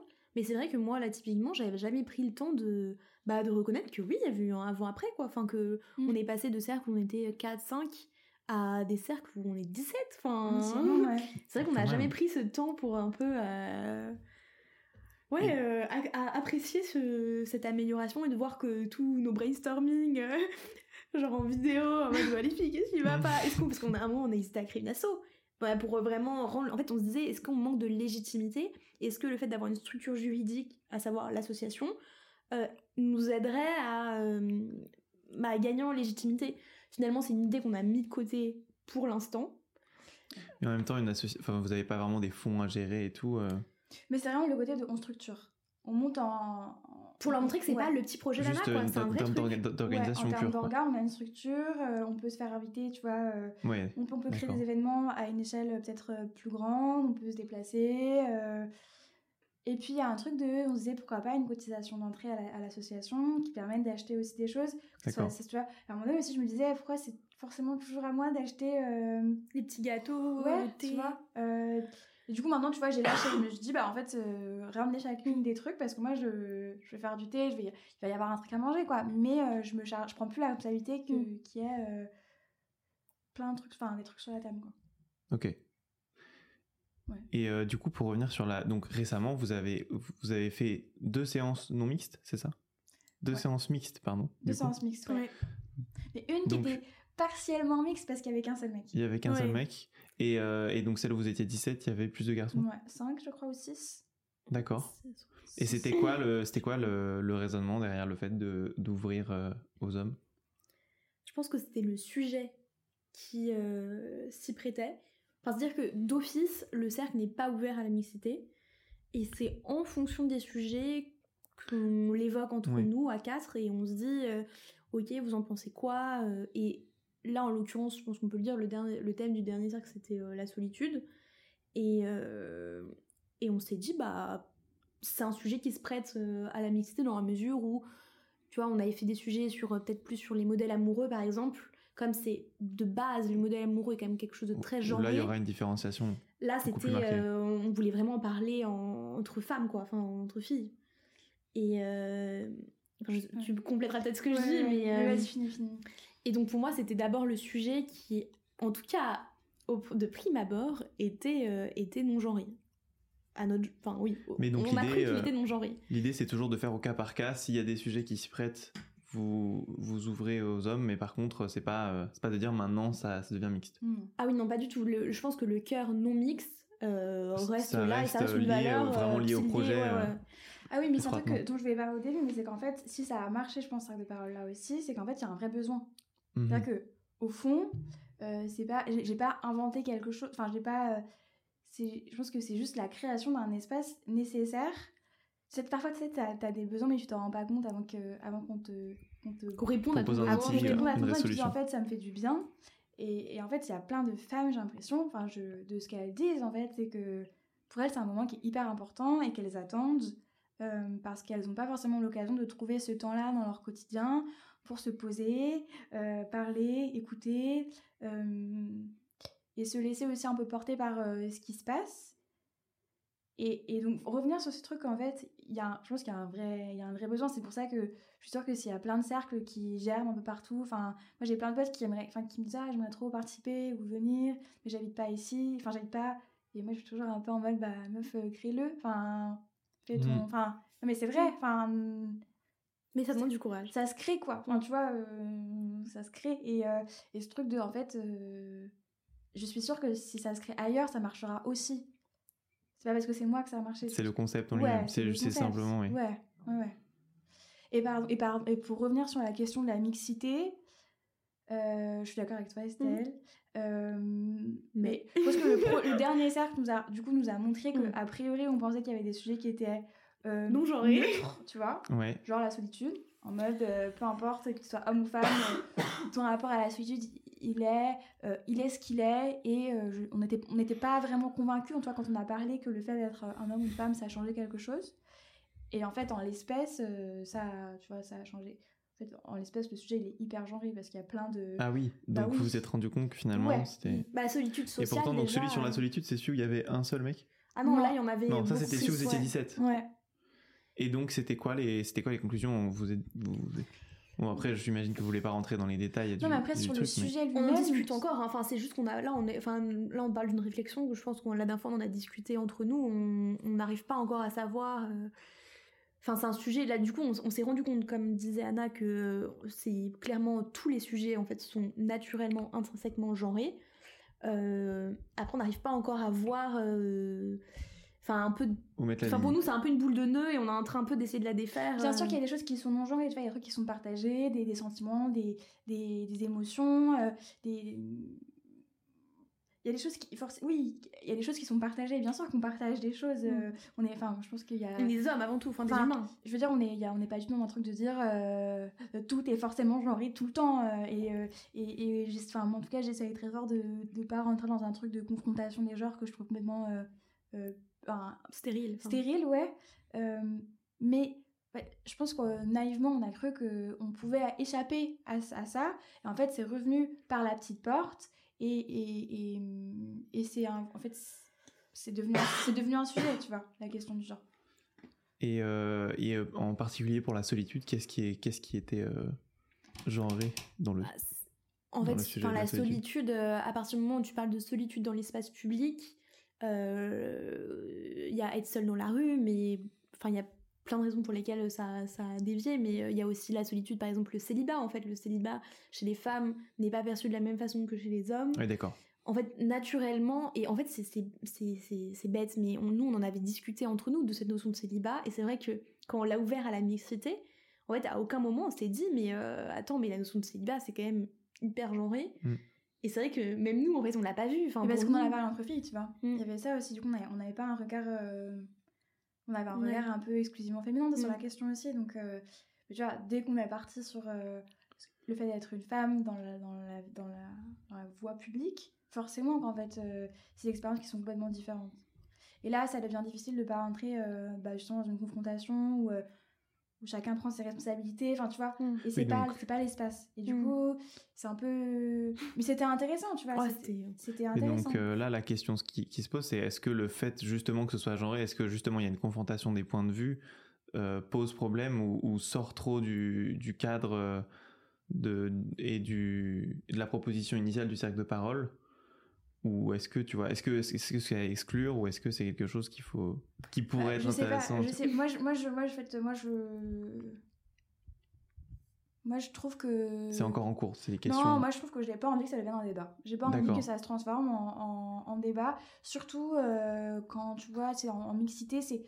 On tombe trop facilement dans les femmes contre les hommes, euh, les hommes en mais sans forcément être dans le débat, mais simplement, est-ce que, c'est, ce que je voulais dire, c'est est-ce que la diversification des, des, points de vue arrive à, va finir par poser problème en fait, moi, ce que j'ai pris conscience à ce cercle-là, mm. c'est qu'en fait, parce qu'on était en mixité, parfois il y a des choses qui sont dites, euh, où il y a des choses qu'on aborde, et en fait, ça fait écho chez certaines à une expérience parce que c'est une expérience, tu vois, parce que femme, qui est douloureuse et qui est sensible. Et le fait que certains en parlent peut-être euh, de manière pas très fine ou, pas très euh, subtile, ça provoque une réaction qui est défensive, en fait. Et ça rompt quelque chose, du coup, dans la... Le cocon. Dans le, ouais, dans le fait de te sentir euh, en sécurité. Et tu te dis, en fait, juste chaque qui a rien compris, en fait. Et, euh, et qui est en train de nier ce que je vis, ou qui minimise, ou en fait, qui comprend pas. Ça change l'écoute, quoi. Ouais. Mm. Ouais. Et du coup, après, t'as envie de convaincre. Mais sauf qu'en fait, tu es plus dans le sujet déjà. Ouais, ou t'as envie d'expliquer à l'autre pourquoi il a tort et pourquoi en fait euh, il, pourquoi il a tort de dire ce qu'il dit on n'est plus du tout dans le côté cocon, euh, le côté. Euh, Et surtout, ça tue une des règles parce que le, le, fait que le fait que ce cercle ne soit pas un espace de débat, ça fait partie des règles que qu'évoque Anna ou celle qui mm. accueille la session. Et, et, je pense que ça a sa raison d'être dans la mesure où, pour reprendre vraiment au fond des choses, pourquoi le débat n'a pas lieu d'être dans le cercle, c'est parce que dans le débat, tu vas porter un jugement sur la parole de l'autre et c'est tout l'opposé de ce qu'on cherche à faire. Nous, on cherche à... Tu prends la parole de l'autre, t'essayes de, te, de comprendre pourquoi la personne pense comme ça, et t'essayes de voir en quoi ça fait écho en toi. Mais t'es pas là à dire, ok, il pense ça, euh, bah soit il a le droit, soit il a pas le droit, soit il est légitime, soit il est pas légitime. Euh, et moi, je vais lui dire du coup. C'est et en fait dans la notion de débat, c'est que tu as as cette dynamique de porter un jugement qui est enfin contre, qui est vraiment à l'opposé, mais diamétralement opposé de nous, l'idée initiale qui était d'accueillir la parole de l'autre et de la faire circuler et mhm. de la laisser faire écho en toi. Et en fait, je pense que quand tu es dans, un, dans le cercle de parole, il y a cette, tu, te, tu te nu. Je pense qu'il y a aussi la magie vient du fait que tu acceptes et que tu te laisses envahir par ta propre vulnérabilité. Et que du coup, si il y a des pics comme ça qui arrivent euh, parce que c'est des sujets euh, où tu as des réactions épidermiques parce que c'est encore douloureux de ton histoire personnelle ou juste... Et puis c'est hyper intime, c'est tu parles de ton voilà, de ton expérience. Naturellement, tu peux avoir des, des réactions épidermiques et si tu n'arrives pas à les contrôler, c'est là aussi où tous les participants au cercle sont acteurs du cercle et de où il va. Bah clairement oui, ça, ça fait une session de débat et là on perd la nature du... Mais du coup c'est intéressant parce que je trouve que ça questionne vraiment la mixité. Euh, là le dernier qu'on a eu, euh, c'était très intéressant et, euh, et, je remercie trop les mecs qui sont venus, qui étaient... Enfin tu vois, qui étaient hyper bienveillants et qui je pense ont, ont, contribué à ce que ça se passe très bien.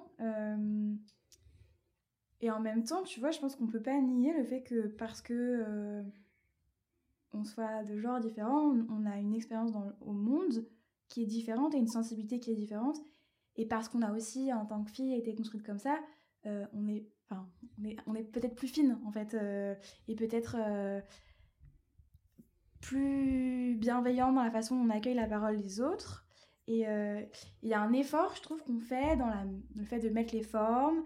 Et c'est un exercice aussi auquel je pense qu'on est plus habitué en tant que femme, de parler. Mm. Et en fait, je trouve que chez les mecs, euh, bah, je sais pas, je, sais pas, je trouve, c'est qu'en fait, euh, c'est pas. Attention, généralité. Non, mais, c'est pas quelque chose qui est valorisé chez les hommes de s'asseoir entre eux et de commencer à parler de son intimité, de pleurer ensemble euh, sur qu'est-ce qui va pas et que d'être vulnérable pour un homme, c'est encore aujourd'hui quelque chose qui est euh, mal vu. Qui est rare aussi. Ouais, qui est rare, qui est mal vu. Ça existe de plus en plus. Oui, il y a Ben Nevers qui fait son truc euh, sur YouTube. Euh, et justement, et justement, qui a, qui a commencé par être non mixte, enfin entre hmm. hommes aussi, un peu pour la même raison. Ouais, mais du coup, c'est pas très commun.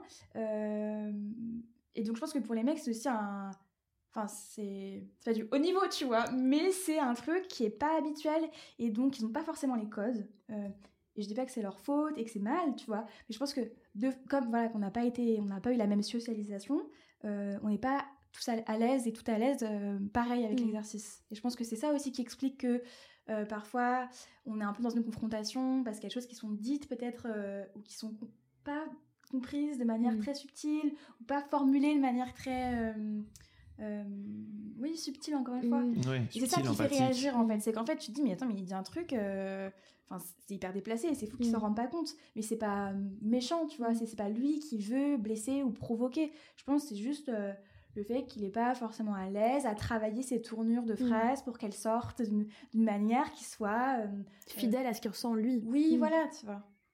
Et donc ça, ça questionne. Mais tu vois, par exemple, sur la, tu me posais la question sur euh, euh, pourquoi la mixité. Moi, il y a un moment donné où j'ai eu une réflexion où je me suis dit, en fait, c'est fou parce que du coup, en tant que meuf, on se réunit souvent pour parler et pour avancer, faire un travail sur nous. Mais jamais les mecs, ils feraient ça tout seuls, tu vois. Tu t'es dit, faut leur en faire, euh, faut qu'ils bénéficient un peu de ça. Mais j'ai non, mais tu Ça partait des marches altruistes. Ouais, non, mais un peu, tu vois, je me disais, c'est dommage parce qu'en fait, en soi, euh, euh, les mecs sont souvent beaucoup plus problématiques que les meufs, tu vois. Euh, dans la façon dont ils gèrent leurs émotions, dont ils gèrent leur couple. Euh, Enfin, tu vois, j'apprends rien à personne que euh, la virilité, ça a un coût, tu vois, social énorme. et que. Et que et qu'en fait, voilà, nous, entre meufs, on est en train d'essayer de, se dire comment on peut mieux vivre ensemble, mieux se comprendre, être plus bienveillante, être plus libre, etc. etc. Et en côté, de me dire, bah, en fait, est-ce que t'es pas en train de creuser le fossé qui existe déjà de maturité ou de sensibilité entre les femmes et les hommes Et je me suis vraiment posé la question de me dire qu'en fait, là, on est en train de devenir toutes hyper conscientes des structures euh, qui oppressent euh, ou qui nous limitent. Et en fait, on, on- on allait être face à nos copains, ou nos amis, ou nos pères, ou nos frères, qui en fait, eux, ne comprennent rien. Enfin, ne voient pas, tu vois. Enfin, ne voient pas, ne se rendent pas compte, n'ont pas conscience de ça. Et en fait, est-ce qu'on, je me suis posé la question, en fait, est-ce que je vais pas juste alimenter plus de frustration, euh, autre chose? Et, euh, et finalement, oui, je me suis dit, euh, en fait, j'ai des potes qui sont tout à fait capables euh, de, bien sûr, de participer à ce genre d'initiative, d'en avoir envie, et, et, que, et que ça leur apporte quelque chose, et qu'ils aient aussi quelque chose à apporter, bien sûr. Mais, mais oui, tu sais, à un moment donné, je me suis posé la question, parce qu'il y a une fille sur Instagram qui, qui fait ça, qui organise que des cercles de parole pour les mecs. trouve Organisé que la- une femme. Mais, Ouais. mais les hommes. Mais tu vois, même je trouve ça un peu bizarre. Enfin, tu vois, je me suis posé la question quelle légitimité moi j'ai de dire en fait, les mecs, vous ne parlez pas, je vais vous aider à parler et c'est moi qui vais organiser parce qu'en fait, je pars du principe qu'en tant que mec, vous êtes incapable Vous d'organiser êtes, quoi que ce vous soit en éduquer, fait. quoi. Ouais. Et son truc qui marche à cette fille, tu vois, euh, c'est tous ces cercles qui sont tout le temps pleins, il y a plein de mecs qui viennent et c'est cool. Mais cette initiative, effectivement, j'ai l'impression Mm. que elle est. J'ai du mal à imaginer un monde où euh, en fait les mecs se diraient allez on se réunit, on va avoir du thé. Et après je me suis dit en fait ça se trouve ça prend d'autres formes. Mais est-ce en que fait. tu penses pas aussi que du coup, euh, il y a moins ce besoin-là chez les hommes Ah. euh, pas de, pas de se dévoiler, de, de se montrer vulnérable, de parler des émotions, etc., mais de, mais de se retrouver uniquement entre hommes. Mais je pense qu'en fait, euh, mais du coup j'en parlais avec des, plusieurs personnes qui, qui me disaient qu'en fait ça existe ces moments-là où les hommes se retrouvent entre hommes pour parler de sujets qui touchent à leur intimité, mais ça prend d'autres formes qui sont genre on boit une bière euh, ou ça part en soirée dans la cuisine pendant, une, pendant une fête. C'est plus informel en fait. C'est moins organisé, euh, euh, structuré, mais je peux pas dire que ça n'existe pas en fait, j'en sais rien, tu vois, mais j'ai l'impression que du coup des mecs me disaient que ça existe. Mais quand ils ont un peu bu, euh, enfin, il y a un truc plus informel et euh, il y a un peu une, pas une honte, mais je pense qu'il y a un truc de, ils sont pas à l'aise à organiser euh, un projet comme ça. Mais ça, ça arrive. Enfin, je sais pas ce que tu en penses toi, Bien vois, parce qu'en fait, Non, mais ma question, c'était pas sur ça, c'était pas sur le si ça existe ou pas, c'est si est-ce qu'il y a le même besoin? Pour les hommes de se retrouver entre eux. Parce que tu me disais à la base, à la base, vous vouliez vous retrouver en le, le, le but de que c'est cette le, le fait que ces cercles de parole soient uniquement réservés aux femmes, ouais. c'est que y avait, tu sentais qu'il y avait un besoin aussi et, et que c'était c'était pour se sentir plus à l'aise, se sentir plus euh, moins jugé, etc. Mais est-ce que les hommes ont cette problématique-là, tu vois? Je pense que oui, au fond, on a tous besoin d'être écoutés, tu vois, euh, et, des- et, de- et de verbaliser des choses. Je pense qu'on l'a tous et toutes, mais après, effectivement, je pense que parce qu'en fait, euh, on est, enfin, on vit dans un monde patriarcal euh, où les femmes, enfin, il y a des dominants qui sont, enfin, dominants. je parle construits socialement, tu vois, par une éducation, par des codes, par une culture.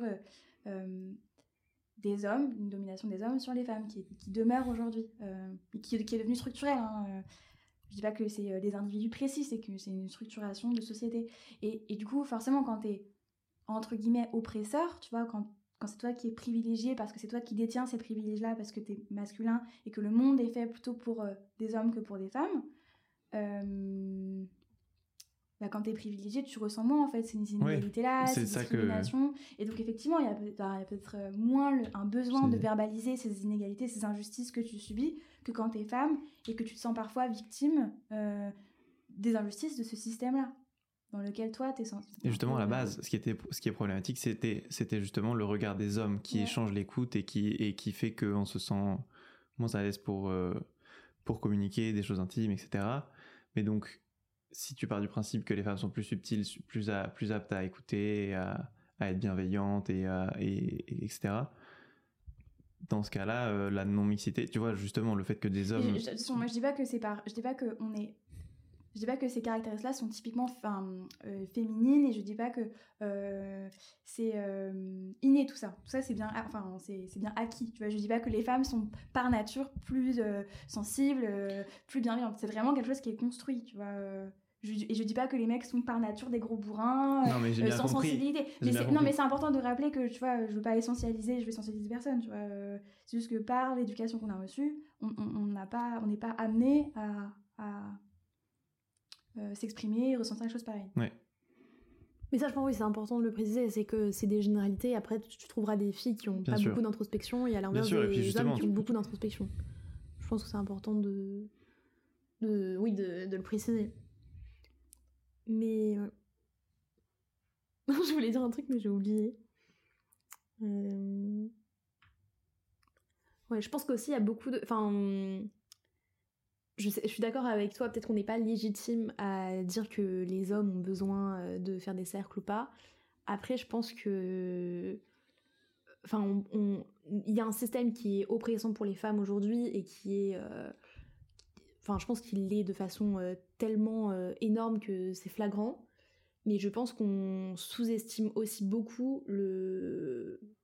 l'oppression qu'il y a sur les hommes et des injonctions à la masculinité par exemple, à la virilité, qui je pense à mon sens font beaucoup de mal aux hommes, et sans vouloir tomber dans les généralités, c'est vrai que par exemple ça m'est déjà arrivé en soirée, tu sais il y a une contre-soirée dans la cuisine, euh, j'étais la seule fille au milieu d'une bande de mecs qui parlent d'eux, et il y a un truc de toujours tout tourner à la dérision.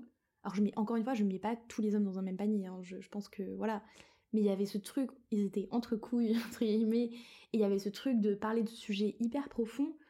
Tu vois, par exemple, un qui évoque que ça va pas avec sa, meuf, mais il va en rigoler, il va toujours euh, trouver la petite pirouette pour faire rire euh, la bande. Et il y a ce truc, enfin, moi j'ai toujours cette sensation euh, que entre mecs, il y avait un truc un peu de il faut toujours défendre la face.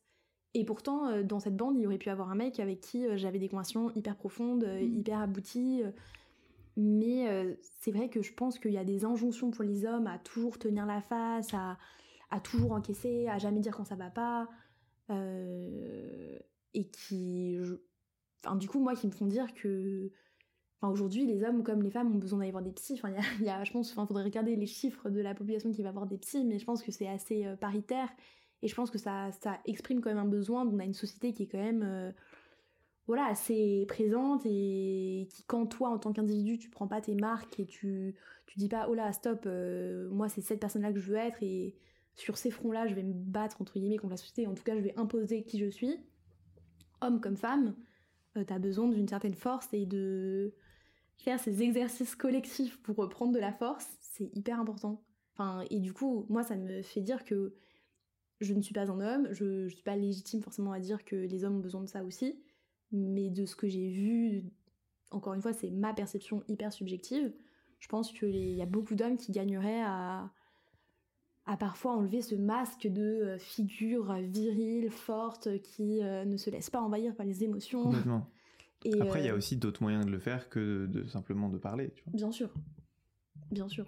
De ça, ça c'est aussi justement, enfin, il y a plein d'outils, il y a plein de, il y a plein de pratiques, notamment spirituelles c'est justement au cœur de, de, toutes les spiritualités, de déconstruire l'ego, de, de, de, ne plus se voir comme le centre du monde, etc. Mm. Tu vois et, de, et, de, et ça, c'est c'est une question d'orgueil, mais c'est pas forcément euh, c'est pas forcément un truc qui peut uniquement se, se résoudre euh, avec des initiatives comme ça. Enfin, il y a plein de. Mm, bien sûr. Mais ça, je pense que. bah, on- enfin, une fois, je l'avais évoqué pendant le cercle, mais c'est vrai que le... la force de... de la communauté, et pendant longtemps, la communauté a une connotation religieuse très forte, mais qui a. euh, voilà, qui au XXIe siècle, euh, force est de constater, a un peu disparu. Mais je pense que le rôle de la communauté sur. euh, bah, cette circulation de la parole, enfin c'est bête, mais tu vois, par exemple, enfin, moi je prends la religion catholique que je connais le plus, euh, t'allais te confesser, euh, t'avais quand même des groupes euh, de discussion sur certains sujets, t'avais toujours le groupe un peu des mères du quartier. En fait, t'avais ces, ces espaces de parole où, enfin, tu peux après avoir d'autres activités, mais qui créent ce lien, cette communauté qui aujourd'hui disparaît un peu. Et je pense que les individus, mine de rien, se sentent quand même plus seuls. Et, et moi, je trouve ça fou qu'aujourd'hui.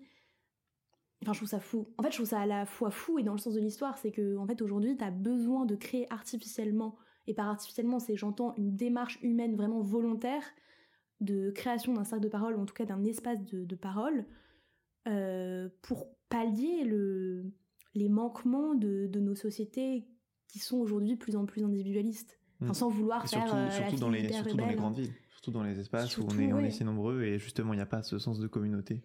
Pour qui beaucoup de gens. est- et qui là a tout, tout le lieu, enfin on en parlait pendant le cercle sur la solitude, c'est en fait aujourd'hui dans les villes on n'a jamais été aussi nombreux, mais pourtant t'as des gens qui se sentent infiniment seuls alors qu'en fait ils sont dans une ville peuplée de millions d'habitants. Et là c'est là où tu te dis mais mince a un problème, c'est il y a plus de lien et je pense que ces espaces de parole sont juste un, un lieu de bah, artificiel parce que créé par l'homme de, de circulation de la parole là où avant c'était la communauté très souvent religieuse qui faisait le job. Et pourquoi aujourd'hui euh, les, les groupes un peu sombres, par exemple aux États-Unis, euh, enfin les, oui, enfin le- les sectes en tout cas euh, ont un nouvel essor, je pense c'est parce que les gens se sentent infiniment seuls. Et du coup, les lieux de parole comme les cercles de parole, pour moi, ont, ont lieu d'être parce que tu, Enfin, nous, je, je pense pas qu'on a une démarche doctrinale qui fait que euh, on est là à prodiguer des, des, des leçons de vie ou de morale, tu vois. C'est plus un. Nous, on est, je pense, plutôt neutre d'un point de vue politique. Même si on l'a évoqué, on a quand même une connotation, mais on n'est pas là à dire tu dois penser comme ça. En tout cas, on n'a pas Mhm. de- d'injonction à dire euh, voilà, voilà la, la bonne façon de penser. Mais on a une démarche de, de recréer du lien. Dans la magie du cercle, je pense qu'il y a ça, c'est Mhm, recréer du lien sentiment d'appartenance. on, s'a- on- on se sent toutes liées pendant deux heures et au fond moi je me sens même liée quand le cercle est fini c'est on a partagé quand même quelque chose de très fort pendant un temps donné et ça reste Est-ce que vous avez des, est-ce que vous communiquez entre vous en dehors des cercles? Bah, moi, du coup, j'ai la particularité de connaître toutes les filles euh, Forcément, oui. bien, tu vois, voire très bien. Donc, euh, moi, c'est un peu mes copines euh, toutes. Donc, Ok. je les vois. euh, je les vois. Euh, Donc, oui, moi, je les vois. euh, Il y en a, c'est mes super amis proches. Donc, euh, Et d'ailleurs, ces cercles de parole sont aussi. euh, On en reparle vachement après. Hmm. Euh, et c'est ouais, c'est souvent un sujet en fait euh, où on se dit ah ça on pourrait en reparler en cercle de parole ça serait intéressant. Euh, donc moi oui mais tu vois je continue forcément à, à parler à tous mais du coup Estelle toi je, je sais pas. Euh, bah moi du coup je parle de- au groupe Ouais. qui organise et aux au- autres filles non je parle pas d'autres filles. Par contre moi ce qui est assez intéressant c'est que pour moi l'écho du cercle dépasse les filles qui font partie du cercle parce que moi souvent le sujet après je Ouais. l'évoque avec euh, des amis.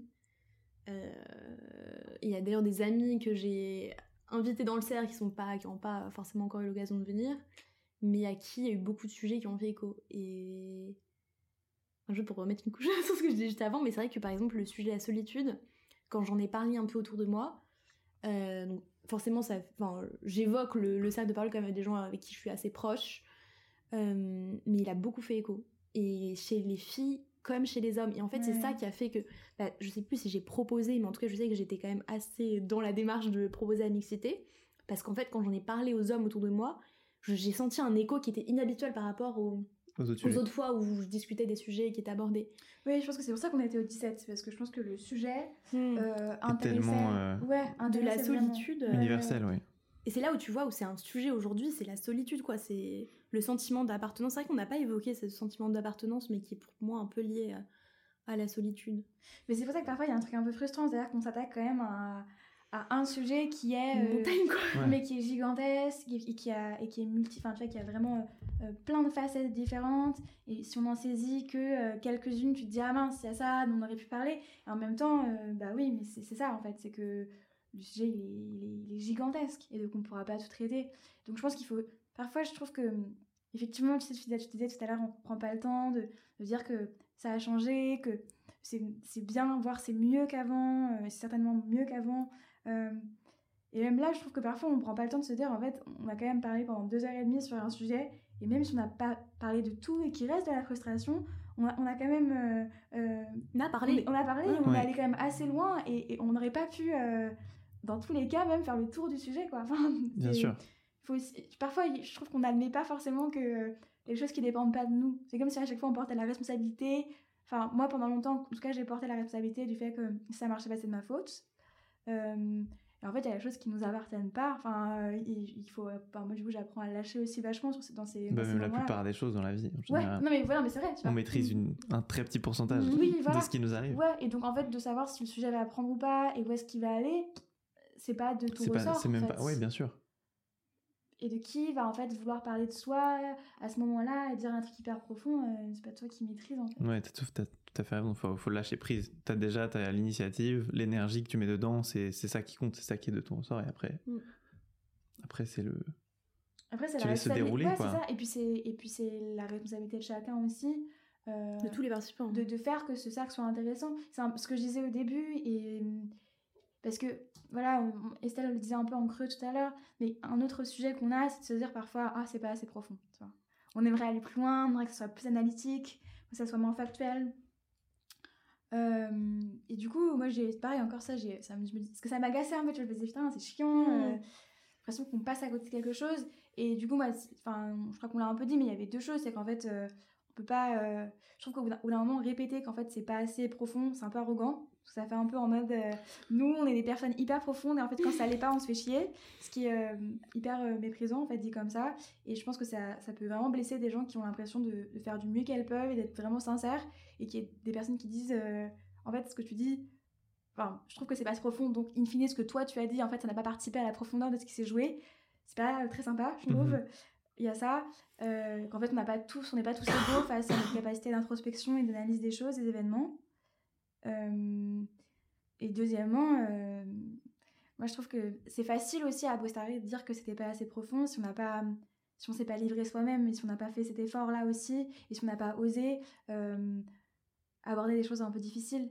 Et c'est un peu facile d'attendre que ce soit aux autres euh, euh, de se livrer, de raconter des trucs hyper intimes. Et en plus d'avoir instantanément un recul et Ouais. de tout de suite extraire des trucs. euh, Et en fait, je pense que si on revient sur pourquoi il y a des fois où c'est magique ou pas, c'est parce qu'en fait, cet élan de sincérité, il est suivi. Quelqu'un raconte un truc, quelqu'un dit Ok, je me sens à l'aise et du coup, je me sens en confiance pour euh, balancer un énorme dossier sur ma vie. mm. Et, euh, et du coup, j'y vais. Mais c'est. En fait, je pense que quand c'est magique, c'est parce qu'il y a un élan. En Mm. fait, il y a un truc vraiment collectif qui se joue là de. euh, ok, t'as dit ça, bah t'es pas seule parce que regarde ce que moi je me dis. et, et, et du coup, là, il y a vraiment un truc de, euh, de solidarité dans euh, la verbalisation de choses qui sont pas évidentes. Mm. Mais si personne ne prend, en fait, euh, n'ose commencer ou, ne, ou suivre, Mm. ça, ne passera rien, en fait. Mais ça, tu peux jamais le savoir à l'avance. Non, mais du coup, on se faisait la réflexion, parce que nous, comme ça fait longtemps qu'on participe à ce, à ce projet, euh, c'est peut-être plus évident pour nous de rentrer en profondeur aussi des choses. Est-ce qu'on n'est pas responsable, nous, en tant que. Donc vous vous dites si, euh, si vous, vous êtes capable déjà de, de créer cet élan, Mm. de, de, de vous être dans l'in- dans l'introspection, de vous livrer, vous, vous savez qu'il y, a une- Ouais. il y a un potentiel, quoi. Ça Ouais, peut, les gens ça- peuvent vous ouais, suivre. Mais du coup, ça fait du bien de se le dire, parce que parfois, moi, je trouve qu'on a tendance à l'oublier, qu'en fait, euh, on est tout à fait capable de le faire. On le fait souvent, euh, on l'a déjà fait ensemble, et que là, c'est aussi peut-être le moment de lancer quelque chose, et c'est peut-être à nous de lancer ça, et pas à des nouvelles personnes, tu vois, qui euh, sont jamais venues, et pour qui c'est très intimidant. Mm. Donc, euh, Oui, est-ce que nous, pas on n'a pas une responsabilité, en gros, en tant que co-animatrice, euh, de. Puis simplement le fait que vous fassiez ça depuis un petit moment, du Ouais. coup vous avez plus l'habitude, vous êtes plus à l'aise. Mais d'un mais- autre côté, tu vois, ça nous met une sorte de pression sur les épaules, C'est ça. qui est peut-être un peu aussi contre-productive. Enfin, c'est. Et puis Encore selon, fois, selon les énergies du moment, selon euh, la journée de chacun, Mm. de chacune, euh, il faut pas se mettre la pression sur le fait que, que cette magie va arriver. Et puis c'est. Ouais, mais en même temps, tu vois, moi je trouve que c'est. C'est en fait, ça, ça, en fait, c'est. Si en fait on, prend la chose et qu'on et qu'on l'ouvre et qu'on essaye vraiment de le regarder euh, un peu de manière scientifique, tu vois. Moi je trouve qu'en fait la magie finalement, euh, elle, elle est pas si spontanée que ça, tu vois. Elle est très construite, c'est-à-dire que, enfin tu vois, si tu ouvres le truc et tu te dis pourquoi c'est magique, parce que les gens se livrent et parce qu'il n'y a pas qu'une personne, mais en fait c'est suivi en fait, du coup, c'est pas magique. C'est qu'en fait, il y a un truc collectif qui se passe parce que quelqu'un, au bout d'un moment, ose parler et c'est suivi. Donc, en fait, si on veut reproduire cette magie quelque part, on commence un peu à avoir la recette en, tête. C'est qu'en fait, il faut y aller, quoi. Mais pourtant, elle arrive pas à chaque fois, cette magie. Non, parce que. Euh, ça prend du temps, en fait. Même, si, même, si, tu, même si tu fais euh, tout ton possible pour avoir tous les paramètres. Euh, mis en place pour cette magie, pour bah, moi, j'ai l'impression que maintenant que j'ai compris ça, elle arrive plus souvent. J'espère qu'elle va arriver plus souvent parce que tu vois, j'en ai, parlé avec une fille qui vient souvent elle m'a dit Ah putain, mais t'avais qu'à me le dire euh, la prochaine fois. Euh, euh, je bah, balance tout. Ouais, ouais, ouais. Si je sais que derrière, tu, tu, toi, tu, tu, tu relates ce que je dis et tout, bah, et, tu, et tu me suis et tu me confortes dans ce que je dis avec toute mon expérience, j'oserais. Mais si personne ne le fait, j'oserais pas. Hmm. Donc c'est pour ça que en fait, c'est pas si magique que mm. ça. En fait, c'est tu regardes le truc et que tu le et que tu le décomposes et finalement tu trouves les ficelles de pourquoi c'est un... enfin, je sais mm. pas, peut-être que tu as une autre analyse Estelle le truc. Non, en vrai, je je pense qu'il y a de ça. Après aussi, il y a un soupçon de mystère. non, je sais pas, mais je pense que déjà aussi le fait c'est que les, surtout les premières fois, je pense que c'était aussi aléatoire en termes de profondeur et de magie parce que euh, comme le sujet est un peu surprise, c'est-à-dire qu'en gros on arrivait, euh, Anna disait une liste de, questions auxquelles elle avait pensé et puis après on choisissait un peu spontanément. Je pense que bah, naturellement parfois il y a des sujets qui te parlent moins que d'autres et donc forcément tu vois imagine on est 6-7, euh, euh, il y a 3 ou 4 filles pour lesquelles ça parle pas. Bah, c'est dur que la magie prenne, tu vois. Là, je pense que c'est vrai que déjà, en faisant un premier pas vers, on définit le sujet en amont, donc les gens viennent en connaissance de cause. Je pense que naturellement, les gens sont plus prêts à justement à suivre le sujet et à rentrer dans la magie. Mm. Après, je suis d'accord que parfois peut-être qu'il faudra euh, artificiellement un peu booster cette magie. Mais là, encore une fois, c'est une, réflexion assez récente qu'on a eue. Donc à voir si dans les prochains cercles ça prend et est-ce que ça sert vraiment.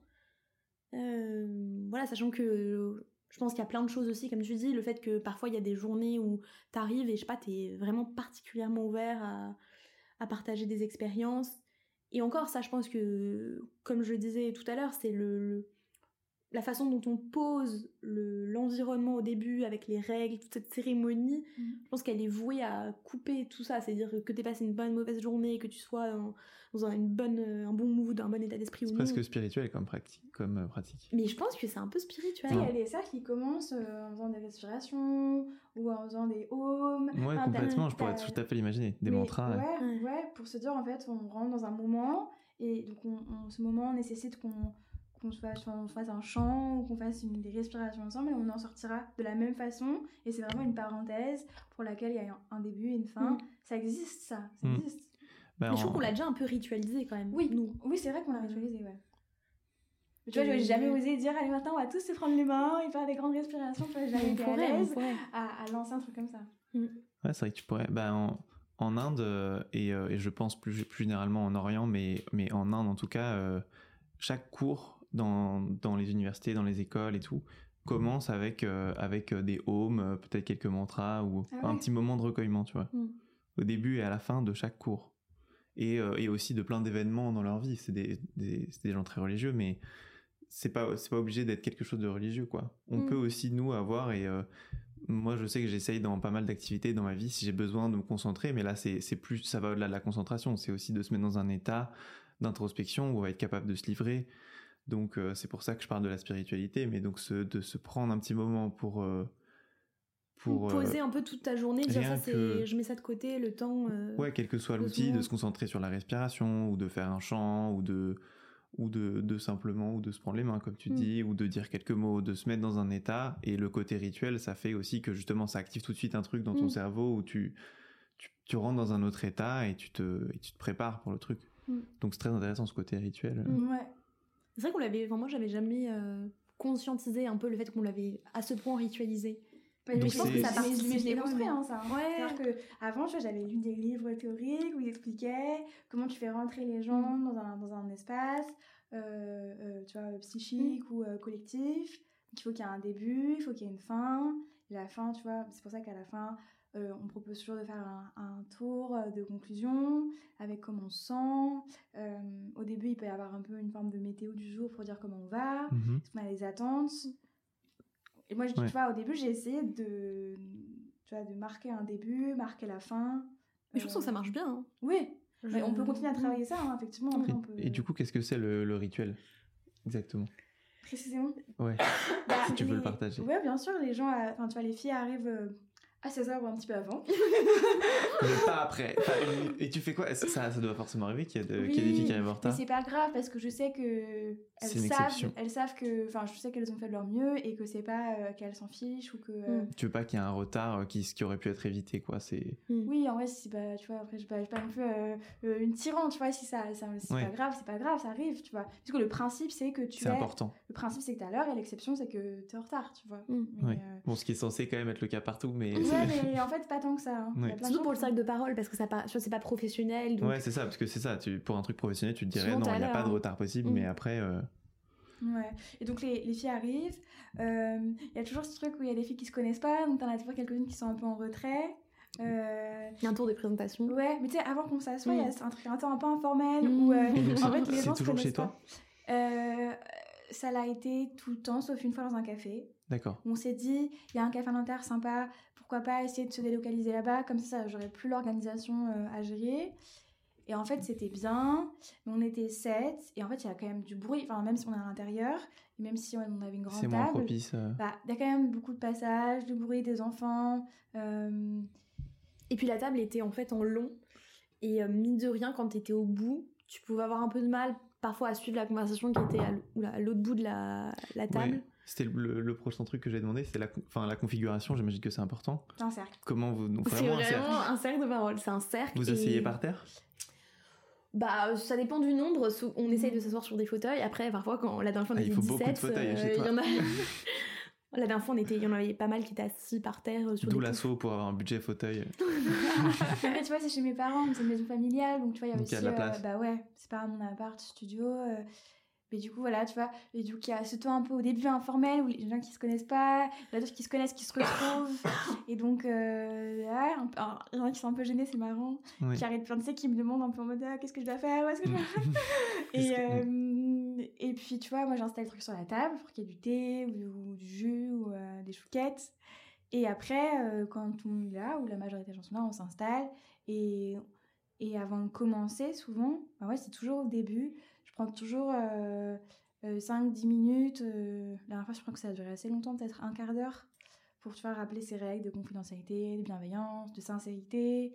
Euh, essayer, tu vois, de vraiment être à l'aise. Donc là, tout le monde est assis Ouais. et, euh, et c'est toi, toi, c'est toi qui prends la parole, Ouais, le rappel des règles. Ouais, jusqu'alors c'est toujours moi qui l'ai prise, tu vois. Je pense que ça peut être intéressant aussi que euh, je la cède cette parole.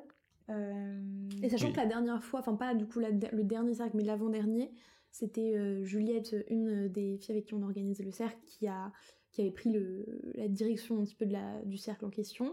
Et donc c'est elle qui avait fait l'introduction. Alors je sais pas si elle avait fait les règles, mais en fait après ce- cette phase de, où on énonce les règles, elle avait pris la parole pour hum, un petit peu définir le sujet. Tout c'est un sujet qui est quand même très niche, tu vois. C'était sur euh, euh, les, Les représentations euh, féminines euh, dans la culture, euh, notamment cinématographique.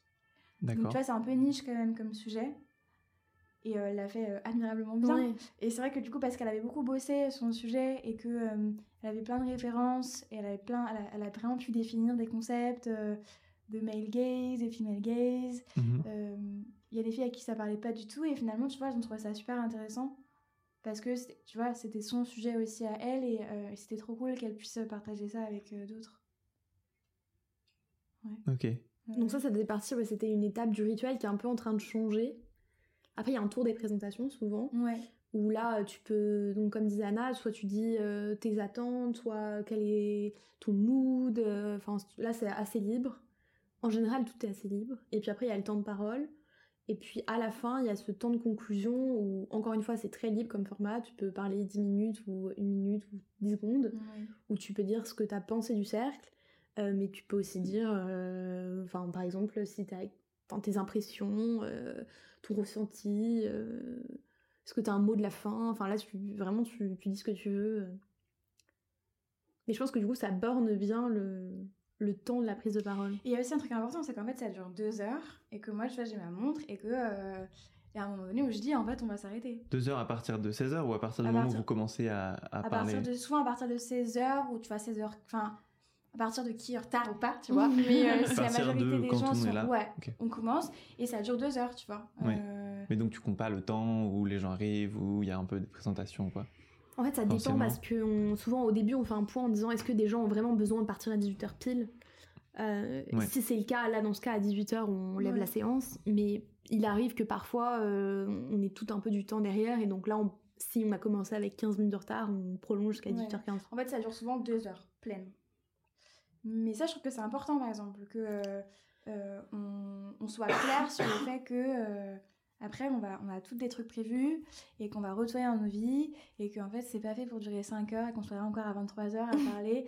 Je que ça bien, même pour l'intensité de la chose, qu'en fait, ça soit, voilà, ça soit a une durée fixe. Mm, ouais. Ouais. Donc après, ça se, ça se finit, il y a le psy, euh, Ouais. il y a un, un petit moment débrief. Et, Et, un euh, petit moment où on range les petits trucs, tu vois. Ouais. Mm. Et puis euh, les filles partent. Parfois, il y en a qui restent, qui vont prendre un verre, d'autres qui, se- enfin, qui prolongent un peu la séance. Enfin, ça Ouais, arrive à plusieurs reprises qu'elles sont allées prendre un verre. euh, Il y en a qu'elles qui rentrent ensemble après. Il y en a qui, mais je crois qu'il y a même des filles qui se sont revues après, tu vois. qui se sont rencontrés au cercle de parole. Euh, qui se sont rencontrées ça va, qui se sont revues après parce qu'elles se sont rendues compte qu'elles avaient plein de points en commun. C'est vrai que moi je connais pas trop l'après, Ouais. en fait, comment est-ce que Oui, que toi, t'es au- seule euh, chez soi ou, ou pas? Mm. ouais. Et donc ouais, ça, ça se finit comme ça. Mais c'est marrant parce que c'est ce que tu disais au début, Mm. un- moi j'ai souvent un sentiment, après t'es tout, Mhm. tout vide. Tout chamallow. Ouais, tout, euh, tout vidé. euh. Parce qu'en fait, c'est un vrai effort hein, d'écouter quelqu'un parler pendant. Enfin, ou d'écouter des personnes Mm. parler. C'est euh, tout aussi fatigant que de parler, mais peut-être plus. De te rester attentif. euh, Parce qu'il n'y a, pas de pause en fait dans les deux heures. Oui. Et donc t'es là et t'écoutes. euh, Mais comme de manière active, tu vois, c'est ça demande beaucoup de concentration.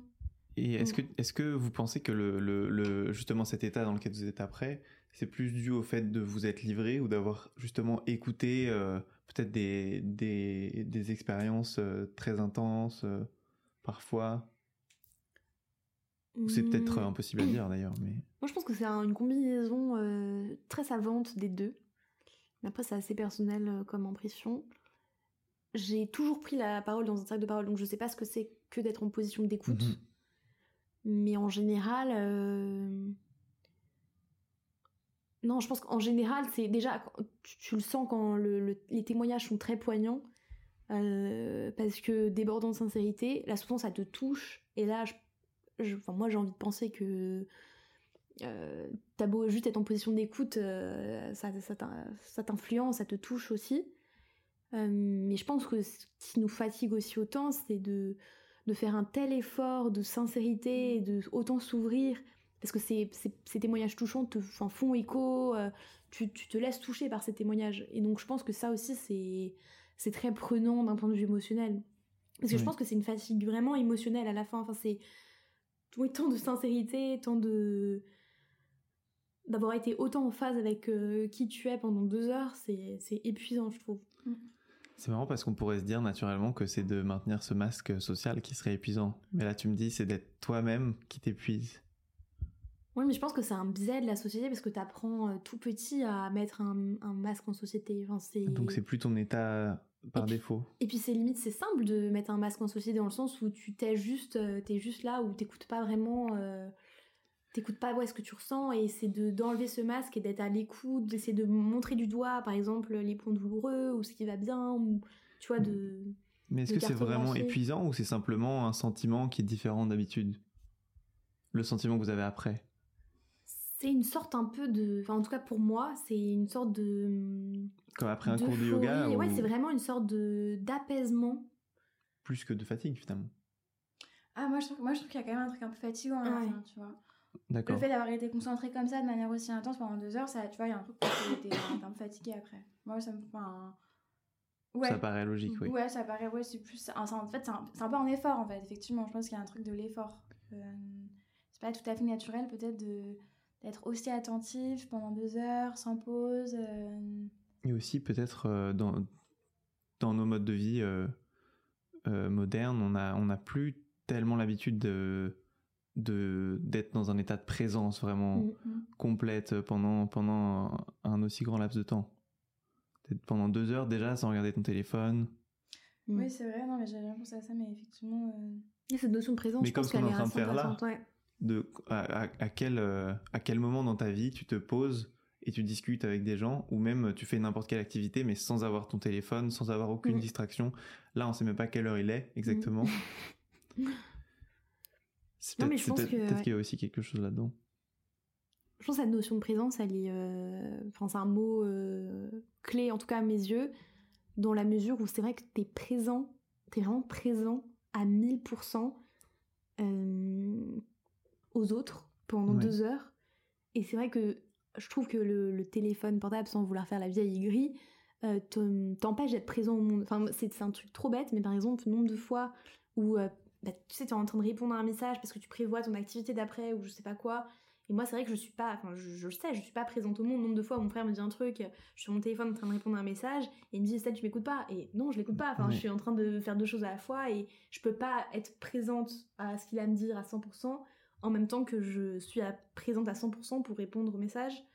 Et, euh, et c'est vrai que là, c'est un temps de présence où, où t'es hyper attentif à toi, en fait, aussi. Enfin, tu vois, t'es présent au monde, mais tu t'es aussi présent, tu te laisses envahir par qui tu es. Enfin, je sais pas comment expliquer, mais oui, t'es présent au monde, mais il y a aussi plein de choses qui se passent en toi et que t'acceptes, que t'accueilles. Et c'est c'est épuisant parce que tu fais pas ça. Enfin, Je pense, il y a un truc aussi qui est un peu épuisant, c'est que parfois, euh, d'être sincère, ça a un coût, tu vois. Je trouve que d'être. euh, de dire des choses hyper personnelles sur des trucs difficiles que tu as vécu, Du courage. ouais, Mm. enfin, ça demande. euh, tu- Enfin, c'est se mettre aussi en difficulté, enfin, tu vois, en, en difficulté parce que tu parles de choses dont t'as pas forcément déjà parlé, ou avec lesquelles t'es pas très à l'aise. Et. euh, par- Enfin, moi, en tout cas, ça me, parfois, ça me coûte, tu vois. euh, Mm. de me dire euh, ok là vas-y tu vas parler de ça euh, tu vas en parler vraiment donc tu vas essayer de, de développer tu vois c'est des sujets sur lesquels parfois c'est un peu désagréable euh, Bien sûr. et ça euh, je pense que effectivement c'est ouais ça, ça coûte un peu euh, Émotionnellement. ouais ouais de te replonger dans des trucs et tout te dire ah, ok euh, ça pourrait bien que j'en parle j'ai envie d'en parler mais du coup en même temps ça peut faire un peu mal aussi quoi Mm. c'est pour ça qu'il y en a qui pleurent, parce qu'il y a aussi un truc qui se passe dans un peu désagréable, en même temps un peu agréable de lâcher quelque chose euh, que tu avais enfoui en toi. Donc je pense qu'il y a une fatigue de ça aussi, tu vois. Et on l'a pas évoqué, mais je pense qu'il y a aussi la notion de prise de parole. Enfin, c'est vrai qu'on on prend la parole devant quand même un, un cercle d'un nombre conséquent de personnes. Et c'est vrai que moi, surtout les premières fois où j'ai pris la parole, t'as quand même une sorte de coup d'adrénaline juste avant de prendre la Ouais, parole. Parce que bah, t'appréhendes, en fait, on n'est pas habitué à cette prise de parole en public. Et mine de rien, même s'il y a ce climat de confiance, de confidentialité, t'as envie de trouver le mot juste, t'as envie de, de bien mettre en forme et en mots ce que, ce que tu penses. Euh, et donc il y a une certaine appréhension, mais je pense que c'est aussi beaucoup de coups d'adrénaline, surtout quand tu parles de sujets aussi forts. En fait, t'appréhendes d'autant plus le moment de la prise de parole, et ça fait ce petit coup d'adrénaline, je pense, qui Mm. est épuisant. Enfin, c'est comme, euh, je sais pas, je pense que On a tous vécu ça dans, dans, plein de- dans plusieurs situations, Voilà, même à l'école, euh, réciter une poésie et tous les trucs comme ça. Voilà, tu passes en exposé, euh, tu passes une audition de violon, euh, t'es- t'as un coup d'adrénaline fort et tu ressors, t'es- t'as eu une heure d'audition, mais t'es rincé, quoi, t'es Ouais. vidé. Je pense qu'il y a de ça aussi. Oui, parce que je pense qu'il y a un truc, effectivement, t'as raison de, faire, de donner un peu le, le meilleur de soi-même. euh, Enfin, comme tu peux pas, tu parles pas pendant, tu vois, tu parles pas en continu euh, pendant une heure. T'as une fenêtre de tir, il faut ouais, que tu mmh, la... Ta parole, elle est, elle- prise de parole, elle est précieuse. Ouais. Et donc, euh, comme tu vas pas forcément reparler après tout de suite, ou que tu vas devoir laisser la parole, ce que tu dis, ça doit être un peu euh, percutant du premier coup. Et Mm. ça, ça demande un petit peu, bah, bah, là, ça demande un effort, tu vas te dire, Ouais. ok, ça, je le ressens, mais comment je peux le dire pour que ça soit compris? C'est, euh. Ça demande une petite gymnastique quand même. Et est-ce que vous arrivez à, à concilier justement cet effort, enfin, à, un petit peu combattre cette inclinaison qu'on a, a, a un peu tous de, de, vouloir bien paraître, de vouloir paraître intelligent, intelligente dans, dans, dans cette situation, de, de, de aussi peut-être euh, peut-être qu'il y a des fois une partie de vous qui, qui a envie d'avoir de la pitié ou de la compassion de la part des autres. Est-ce que vous avez, est-ce que vous ressentez un peu ce, ce dialogue ou même peut-être cette, cette bataille intérieure en vous et, et est-ce que vous arrivez à justement faire triompher la vérité en quelque sorte, Mm. à faire à faire passer d'abord vos émotions et et euh, et votre rapport euh, à, à- au thème du jour? Hmm, je commence à répondre, mais euh, je, je pense que j'arrive de mieux en mieux à le faire au fil des cercles. Euh, et typiquement, dans le, la question du nombre qu'on a évoqué tout à l'heure, c'est vrai que la dernière fois qu'on soit aussi nombreux, mine de rien, j'ai senti que euh, j'arrivais pas à me délester d'un certain masque. Euh, Mm. J'essayais pas de paraître, mais je filtrais ce que je disais. Je sais pas comment. Oui. Donc il y avait quand même ce- cette ouverture à la discussion, mais je pense que j'aurais pu peut-être aller plus loin dans ce que je disais. Et je l'ai pas fait. Je sais pas, peut-être parce que j'ai été impressionnée par ce nombre, aussi parce que le fait qu'on soit nombreux, na- naturellement tu peux moins tisser ce lien assez spécial en fait. euh, Enfin, un truc tout bête qu'on disait euh, la dernière fois au débrief, c'est euh, on n'était pas capable de se rappeler des prénoms de toutes les personnes présentes, alors que habituellement, ce lien se matérialise d'abord par le fait que tu sais le prénom de la personne à qui tu parles, tu peux du coup savoir quelques éléments de sa vie, euh, et ça on n'était pas capable de le faire la dernière fois, et je me demande du coup si ça n'a pas joué dans le fait que j'ai pas réussi à enlever complètement ce masque. Mais en général, moi je pense que je progresse euh, dans la prise de parole et dans la sincérité. Euh, mais ça, je pense que c'est pas, c'est par la pratique. C'est par la pratique et parce qu'aussi je fais des études où naturellement je suis quand même poussée à prendre la parole, on m'apprend à prendre la parole. Oui. Euh, donc je... Mais en même temps, on t'apprend pas forcément à prendre la parole d'une manière sincère en école de commerce. Ouais, bien sûr, bien sûr, bien sûr. Mais t'apprends aussi à. C'est pas le principe du Ouais, marketing, vrai. quoi. Mais là, typiquement, trimestre, j'ai un cours de théâtre, enfin, c'est en gros du théâtre, euh, où on t'apprend tout bêtement à te positionner physiquement avant une prise de parole. Et, euh, et bon, alors là, souvent, on est avachi sur le canapé, mais, euh, mais t'apprends quand même à te présenter au monde, euh, Prendre de la place. tu vois, et à, par exemple, si ta voix tremble un peu au début, à le dépasser, à, à, être présente. En fait, c'est exactement ça, c'est être présent au monde, c'est dans ta prise de parole. Et ça, je pense que, bah, ça aide. Enfin, je me dis, euh, j'essaie d'imaginer hein, des études où t'es quand même très renfermé sur toi-même, ou en tout cas, t'es peu. Bah, imaginons, euh, tu sois chercheur dans les sciences et que tu passes ton temps dans, un labo, t'as quand même moins l'habitude de te présenter au monde. Alors, on n'a pas de chercheuse, à ce que je sache, mais, euh, mais oui, je pense que. Moi, il y a une corrélation à la fois de moi, mes trucs euh, perso, et de, de aussi ma progression personnelle sur le cercle euh, en général. Mais je sais pas, toi, euh, Anna, en général, est-ce que tu as senti une progression dans ta, dans ta prise de parole? Bah, toi, ce que tu disais par rapport au fait que est-ce que parfois on a un petit truc du regard des autres qui revient et qui te, et qui te limite ou qui t'impressionne? Moi, je pense que au début, je l'ai je l'ai pas eu parce que les gens, je les connaissais et je savais qu'ils étaient pas comme ça. Et qui venaient pour moi aussi au début et qu'en fait, ils venaient pour l'amitié qu'ils avaient pour moi. Et donc, dès le départ, euh, moi, ça n'a pas trop été un sujet, le regard des autres parce que Oui. les autres, c'était mes amis. Mm. C'est aussi ça qui était peut-être un peu plus, euh, un peu plus facile. C'est que je savais que les gens étaient bons, tu vois. Enfin, les, les Oui. gens étaient Et vraiment... puis ils te connaissent aussi, Ouais. donc c'est pas, tu vas pas devoir euh, te forger une image. Ouais, après, je pense que moi, ça travaille. je me trouve hyper patiente. Parce que je peux peut-être être un peu plus impatiente dans la vie. Et dans ces moments-là, je trouve que je. Il n'y a rien qui m'agace vraiment, tu vois. Parfois, euh, dans la vie, il y a des, des petites choses qui me qui m'agacent, Mhm. que je me dis, ah, c'est un peu long, ou euh, c'est pas très intéressant. Et par exemple, je me permettrais jamais d'avoir ces. C'est pas que je me permettrais pas, c'est que j'ai pas ces réflexions-là euh, dans ces cercles de parole, tu vois. Je me dis pas. Euh, vivement qu'elle se taise, quoi. Heureusement, tu vois. Mais je j'ai pas à lutter contre ça parce que euh, naturellement, ça ne, ça ne vient pas, tu vois. Je pense que le fait voilà, qu'il y a peut-être un rituel et qu'il y a un truc où j'accepte de me dire que là, il n'y a, pas- voilà, y a pas de jugement, tu vois. Je laisse, Donc t'es euh, vraiment présente, Ouais, finalement. ouais. Mais du coup, tu vois, c'est marrant parce que ça, je me trouve plus patiente que je suis dans la vraie vie avec des gens qui sont pas dans le cercle. Oui. Ouais, je suis moins patiente dans la, dans la vraie vie, tu vois. Pas toi. Et ça arrive jamais. de- Il y a jamais des moments pendant les cercles où vous dites, euh, où vous, vous partez un peu, vous pensez part ailleurs et euh, parce que peut-être il y a une personne qui raconte un truc euh, qui vous passe complètement au-dessus ou, même- ou que même, enfin, il, il peut y avoir certaines personnes avec qui vous accrochez pas particulièrement et, Euh, et vous avez moins de- d'envie de les écouter. Moi, ça m'arrive que ma pas pensée décroche, mais c'est plus parce que ça fait écho et j'ai besoin d'y réfléchir moi de mon Donc côté. tu rentres en introspection un peu. Oui, mais à- de décrocher parce que je trouve que les, la parole de la personne, enfin les mots, euh, son discours n'est pas forcément intéressant. Moi, ça m'est jamais arrivé parce que je pense, en tout cas l'impression que j'ai eue, c'est que même parfois quand ce que raconte la personne ne fait pas forcément écho en moi, en fait je suis curieuse de me dire ah mais attends mais pourquoi elle pense comme ça? Moi Mm. ça me parle pas du tout. Et comme on a créé ce, ce cadre d'écoute, je pense que naturellement, en fait, je suis poussée à jouer le jeu. C'est-à-dire que je me dis, mais attends, mais elle pense comme ça. Moi, je pense pas du tout comme ça. Pourquoi elle pense comme ça? Donc, il y a cette volonté de comprendre aussi comme, comment d'autres fonctionnent. Hmm.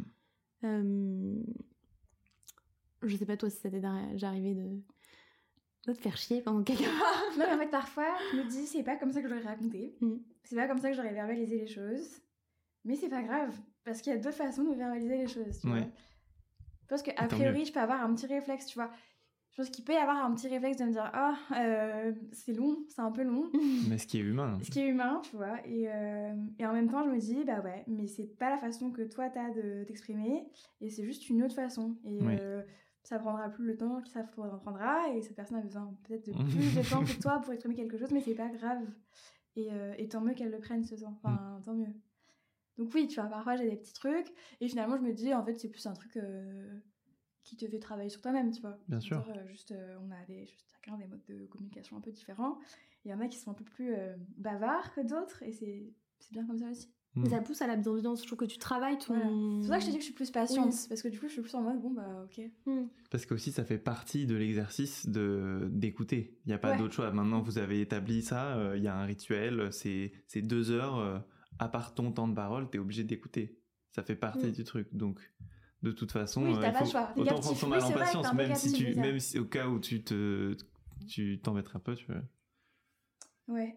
Non, c'est. euh, ça te pousse à. Ouais, ouais, c'est vrai que je m'étais jamais dit ça, mais parfois je me dis, ah ouais, c'est vrai. Mais parce qu'il y a des personnalités, tu sais, où t'as pas la même, euh, la même façon de penser aussi. Oui. Donc euh, parfois c'est. Toi, tu vois, c'est ça ce que je disais, c'est juste différent de toi. C'est pas, pas du coup, Et ça peut t'apprendre des bien. choses. puis Tu peux te dire aussi, Ouais. mais pourquoi ça me fait réagir comme ça? Pourquoi, euh, pourquoi j'ai peut-être le sentiment que moi j'exprimerais ça euh, mieux euh, Tu vois, ou, ou peut-être qu'il y a quelque chose que j'ai pas compris aussi dans la- Mm. ce que la personne est en train de dire. Ouais, bien sûr. Ouais, ouais, bien sûr. Je sais pas si j'exprimerais ça mieux, tu vois, ça fait un peu arrogant de dire. ouais, Non, je sais, mais- ça Mais mieux. justement, ça Non, te mais questionne de... Non, mais je, je dis Mm. ça parce que je sais que moi j'ai déjà eu euh, ces pensées-là. Tu vois, des fois tu te dis, il y a quelqu'un qui raconte un truc et tu te dis, euh, bon, euh, Mm. C'est long, quoi.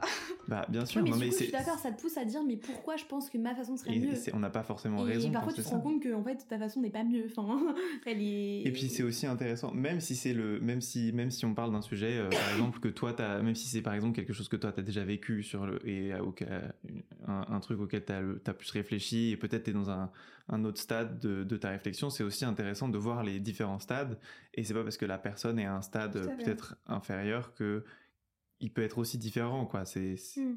Et que ça n'est pas moins profond. et c'est ça. C'est juste pas. Et puis peut-être que aussi ça peut plus aider d'autres gens qui sont plus proches de ce stade-là et que toi qui a déjà pour pour qui c'est déjà loin, Mm. ça tu vois, t'as plus la capacité forcément de te mettre à la place des, des autres. Oui, mais je suis d'accord avec toi et ça me faisait penser à un truc parce que tu vois, tu viens de dire euh, un stade supérieur, etc. En fait, je me suis rendu compte que avant effectivement, je, ré- je, je, réagissais un peu comme ça ou je réfléchissais un peu comme ça dans, dans, dans un sens en me disant euh, il y a des niveaux de discussion qui sont euh, verticaux, tu vois. Enfin, il y a un niveau qui est vertical, il y a des gens qui arrivent à avoir une profondeur, d'autres non. euh, euh, je sais que j'arrive. euh, Je parlais pas forcément de profondeur, mais Oui. simplement de chronologiquement. Ouais, tu mais tu vois, j'ai un truc que j'ai compris il y a très longtemps sur. Moi, je sais que j'aime bien l'abstrait. Et enfin, j'ai pas de problème à parler de choses euh, abstraites. euh, et, euh, et je suis pas une fille très concrète, tu vois. euh, Parler des trucs pratiques de la vie, euh, euh, ça me suffit pas ou ça m'intéresse pas trop. Euh, et, euh, et en fait, je me, je, me rends compte qu'il y a pas si longtemps que ça, j'avais. Je portais un jugement en fait hyper méprisant sur euh, les gens qui sont concrets et pas très abstraits. Et, et je dans ma tête, c'était très cool, enfin, voire mieux en fait. quand t'étais plus intéressant, tes conversations allaient être plus intéressantes, si tu réussissais à prendre vachement de recul sur les choses, à les analyser, et pour mieux les comprendre, en réussissant à, les, à les, comparer avec d'autres choses un peu théoriques. Oui, à faire des abstractions, à être dans les idées. Et en fait, euh, pour avoir parlé avec ma sœur, euh, j'ai arrêté de voir les choses de manière verticale. En fait, vraiment, je vois de manière horizontale. Où en fait, il y a des gens qui sont plus abstraits, des gens qui sont plus concrets, mais euh, j'ai arrêté de me dire qu'il y avait des façons qui étaient mieux que d'autres de s'exprimer ou de comprendre. C'était juste un rapport au monde qui était différent. Et c'était juste que moi, j'avais pas ce langage-là du concret, mais c'est pas pour autant que c'était un, mauvais langage. Enfin, heureusement, tu vois. Comme euh, il y, a pour qui des gens à qui je parle, je pense que quand je leur parle, euh, ils se disent c'est trop chiant quand elle parle. Enfin, c'est, ça m'intéresse pas du tout, quoi. Euh, pourquoi elle est obligée de, de, de parler de bouquins euh, au bout de 5 minutes, de faire une référence à un truc? Parce que c'est pas leur langage. Mm. Et, euh, et, du coup, j'ai, tu vois, j'ai un truc que j'ai appris. Mm. Et je pense que c'est bien que je l'ai appris parce que je me rends compte que ma réflexion d'auparavant, elle pouvait être un petit peu arrogante. C'est que j'ai arrêté de me dire qu'il y avait des façons de s'exprimer qui étaient meilleures que d'autres. Et qu'en fait, juste en fonction de notre sensibilité et de juste qui on est, on parle pas pareil et c'est pas grave. Et, et et du coup, voilà, moi, tu fais ça pour dire qu'en fait, euh, ça me demande un effort de parler à des gens qui sont très concrets, parce que mm. du coup, bah, on n'a pas la même... C'est pas ton langage. C'est pas mon langage. Et c'est pas pour autant qu'il y a un langage des deux qui est mieux. Ouais. C'est juste que... Et du coup, j'ai compris ça, ça m'a fait du bien, parce que je connais une personne qui est très concrète et pas du tout euh, euh, abstraite. Et j'ai beaucoup de mal à tisser des liens avec elle. et du coup, ça me ça me gêne et ça me rend un peu triste parce que je me dis mais c'est fou il s'intéresse pas à ce que je lui raconte ou à moi mais parce qu'en fait juste je parle dans un langage qui n'est pas le sien et c'est normal, c'est pas grave. Et c'est juste peut-être euh, à moi d'aller plus vers des choses concrètes qui pourraient le toucher. Enfin bref, petite réflexion à part que j'ai eue. mais, c'est très intéressant. Mais euh, sur ce côté de. Euh, de la. Ouais. De différentes façons de. de la perception de la parole de l'autre. Ouais. Mm. Et en fait. Je pouvais avoir un réflexe arrogant en fait de, catégoriser mm. la parole des autres et je me suis dit putain en fait c'est horrible de penser comme ça mm. mais, mais bon voilà je sais pas ce que vous en pensez, mais, mais ça, moi, ça m'a fait du bien de m'en rendre compte. Attends, je vais juste, pendant que j'y pense, vérifier l'heure. Mais moi, je crois que il est 18h10. Ah, oh, peut-être que. Parce que j'étais en train de me dire, ça doit faire plus de 2 heures. J'avais, j'ai vu mon. Si jamais. Ok, bah. tu nous dis. Euh. To be continued. Ouais, j'ai peut-être 5 minutes encore. Euh. Ok. Ok, je sais pas si on veut conclure un petit mot de conclusion ou je sais pas, ouais. je vais pas prendre ta place. Non, non, bah. Trop tard. Des pulsions de leadership. bah, en fait, c'est aussi pour ça que, que, que j'ai une volonté de faire des, des, podcasts qui durent 3 voire 4 mm. heures. C'est que, tu vois, là, nous, on, on, se connaissait pas, on vient de se mm. rencontrer. Et euh, j'ai l'impression qu'il y a un truc qui se passe au bout de une heure, une heure et demie, où on commence peut-être à s'animer un peu plus ou à peut-être euh, à peut-être cibler un peu plus ce qui nous, ce qui nous fait vibrer ou, ce mm. qui, ou les, les confrontations d'idées qui sont intéressantes et tout. Et du coup, euh, bah, c'est sûr que là, j'ai l'impression qu'il y a plein de trucs sur lesquels on pourrait on développer. ça bouillonne. Allez, on éteint. Bah, en fait, déjà, le fait de décrire, mais du coup, c'était très intéressant. Donc, le, de, décrire tout le cercle et tout, j'ai l'impression qu'on a bien approfondi ça en particulier. Ouais, Après, c'est sûr qu'il y a, je suis sûr que vous aurez, vous aurez encore plein de trucs à dire. En vrai, je sais pas. Moi, j'ai l'impression qu'on a quand même. Euh, on a abordé beaucoup de sujets euh, qui. On a fait un peu un, cercle, quoi. Voilà. Mais, on a mis les deux bouts. Après, je pense qu'on a évoqué beaucoup de sujets. Après, ah, de façon marginale, je pense qu'il y aura d'autres points évoqués. Puis, comme ce cercle évolue oui, en mais en l'état, effectivement, je pense qu'on mm. est allé au bout de, de l'expérience. Enfin, on a Du concret, en fait. ça, c'était assez concret, mm. justement. Ouais, c'est vrai, non, c'est vrai. Après, c'est sûr qu'on pourrait aller plus dans les dans l'abstraction, justement. On pourrait parler du féminisme, on pourrait approfondir sur le féminisme mm. en général. Euh, il y a plein de choses, bah, même sur. Euh, sur euh, les rapports aux autres, sur l'importance de la communication, de l'introspection. Il y a plein, c'est sûr qu'il y a plein de. Mm. Il y a encore beaucoup de, de, parts qu'on vient de réflexion. Mais euh, est-ce que tu as des choses à ajouter, Estelle?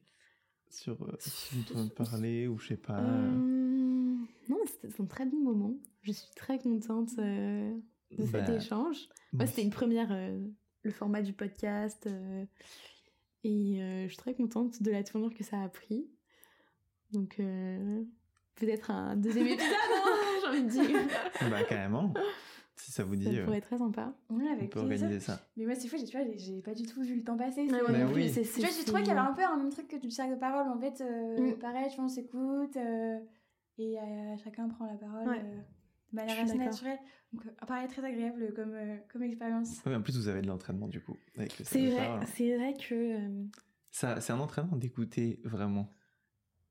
Ouais, d'essayer d'aller euh, au fond des idées. Après, du coup, moi, Anna, il y a des choses que je, enfin, je, que je connais d'elle, en fait. euh, et je sais, enfin, il y a beaucoup de sujets là qu'on a évoqués, qu'on avait déjà évoqués en amont, Mm. toutes les deux. Et donc, c'est vrai que euh, l'effort d'écoute est moins important. Parce Oui. que typiquement, quand tu connais pas du tout quelqu'un, t'as vraiment besoin de 1000% de ton attention Ah ouais, parce que déjà, pour être sûr de pas rater un. Ouais, c'est ça. Il faut, en fait, il y a plein de trucs invisibles qu'il faut que tu essayes de, qu'il faut que t'essayes de Mm. comprendre un peu euh, par toi-même euh, pour, pour comprendre un peu d'où vient la personne. Et Mm. au fur et à mesure des discussions, Mm. ça, ça, se, ça se précise. Mais euh, bah, merci d'être venu je t'en prie. et d'avoir présenté euh, cette initiative. Ça se trouve, ça va donner des idées à des gens ou je sais pas. Bah ouais, c'est vrai que là, on porte qui le pensent et qui se disent, euh, qui se disent, euh, qui ont un peu le- des velléités, mais qui se disent euh, c'est trop compliqué ou voilà. Ouais, après, je pense qu'en plus, euh, on accepterait toutes d'être euh, contactées si on a des Ah oui, gens oui. ont besoin de Ouais. conseils ou, ou même de, envie de discuter. Ou... Après, c'est vrai qu'on a beaucoup, euh, du coup, euh, étayé ou développé ou précisé en quoi ça consiste ce qu'on fait. Mm. Mais euh, si tu vois, il y a des personnes qui écoutent et qui, en fait, ont envie de... De joindre le oui, de joindre nôtre ou de faire le leur. euh, Qui ont des questions. Ouais, ou on des- peut, on peut ouais. filer nos ressources, nos trucs. euh, Bah c'est ouais. Qu'est-ce que je peux mettre comme, euh, comme lien ou quoi vos, vos Insta? On peut mettre nos Insta. euh, euh, Oui, et puis on Déjà? nous envoie un petit message. euh, Ouais. sur- Oui, c'est ou, déjà ou bien. même. Ouais, oui, c'est oui, bien, je pense, L'Insta, c'est bien. Comme ça, on... on peut échanger Bon, un bah peu. voilà, euh. si ça, donne- si ça donne des idées ou quoi. Nickel. ok, bon bah merci beaucoup et Bah, peut-être à à une prochaine fois. Oui.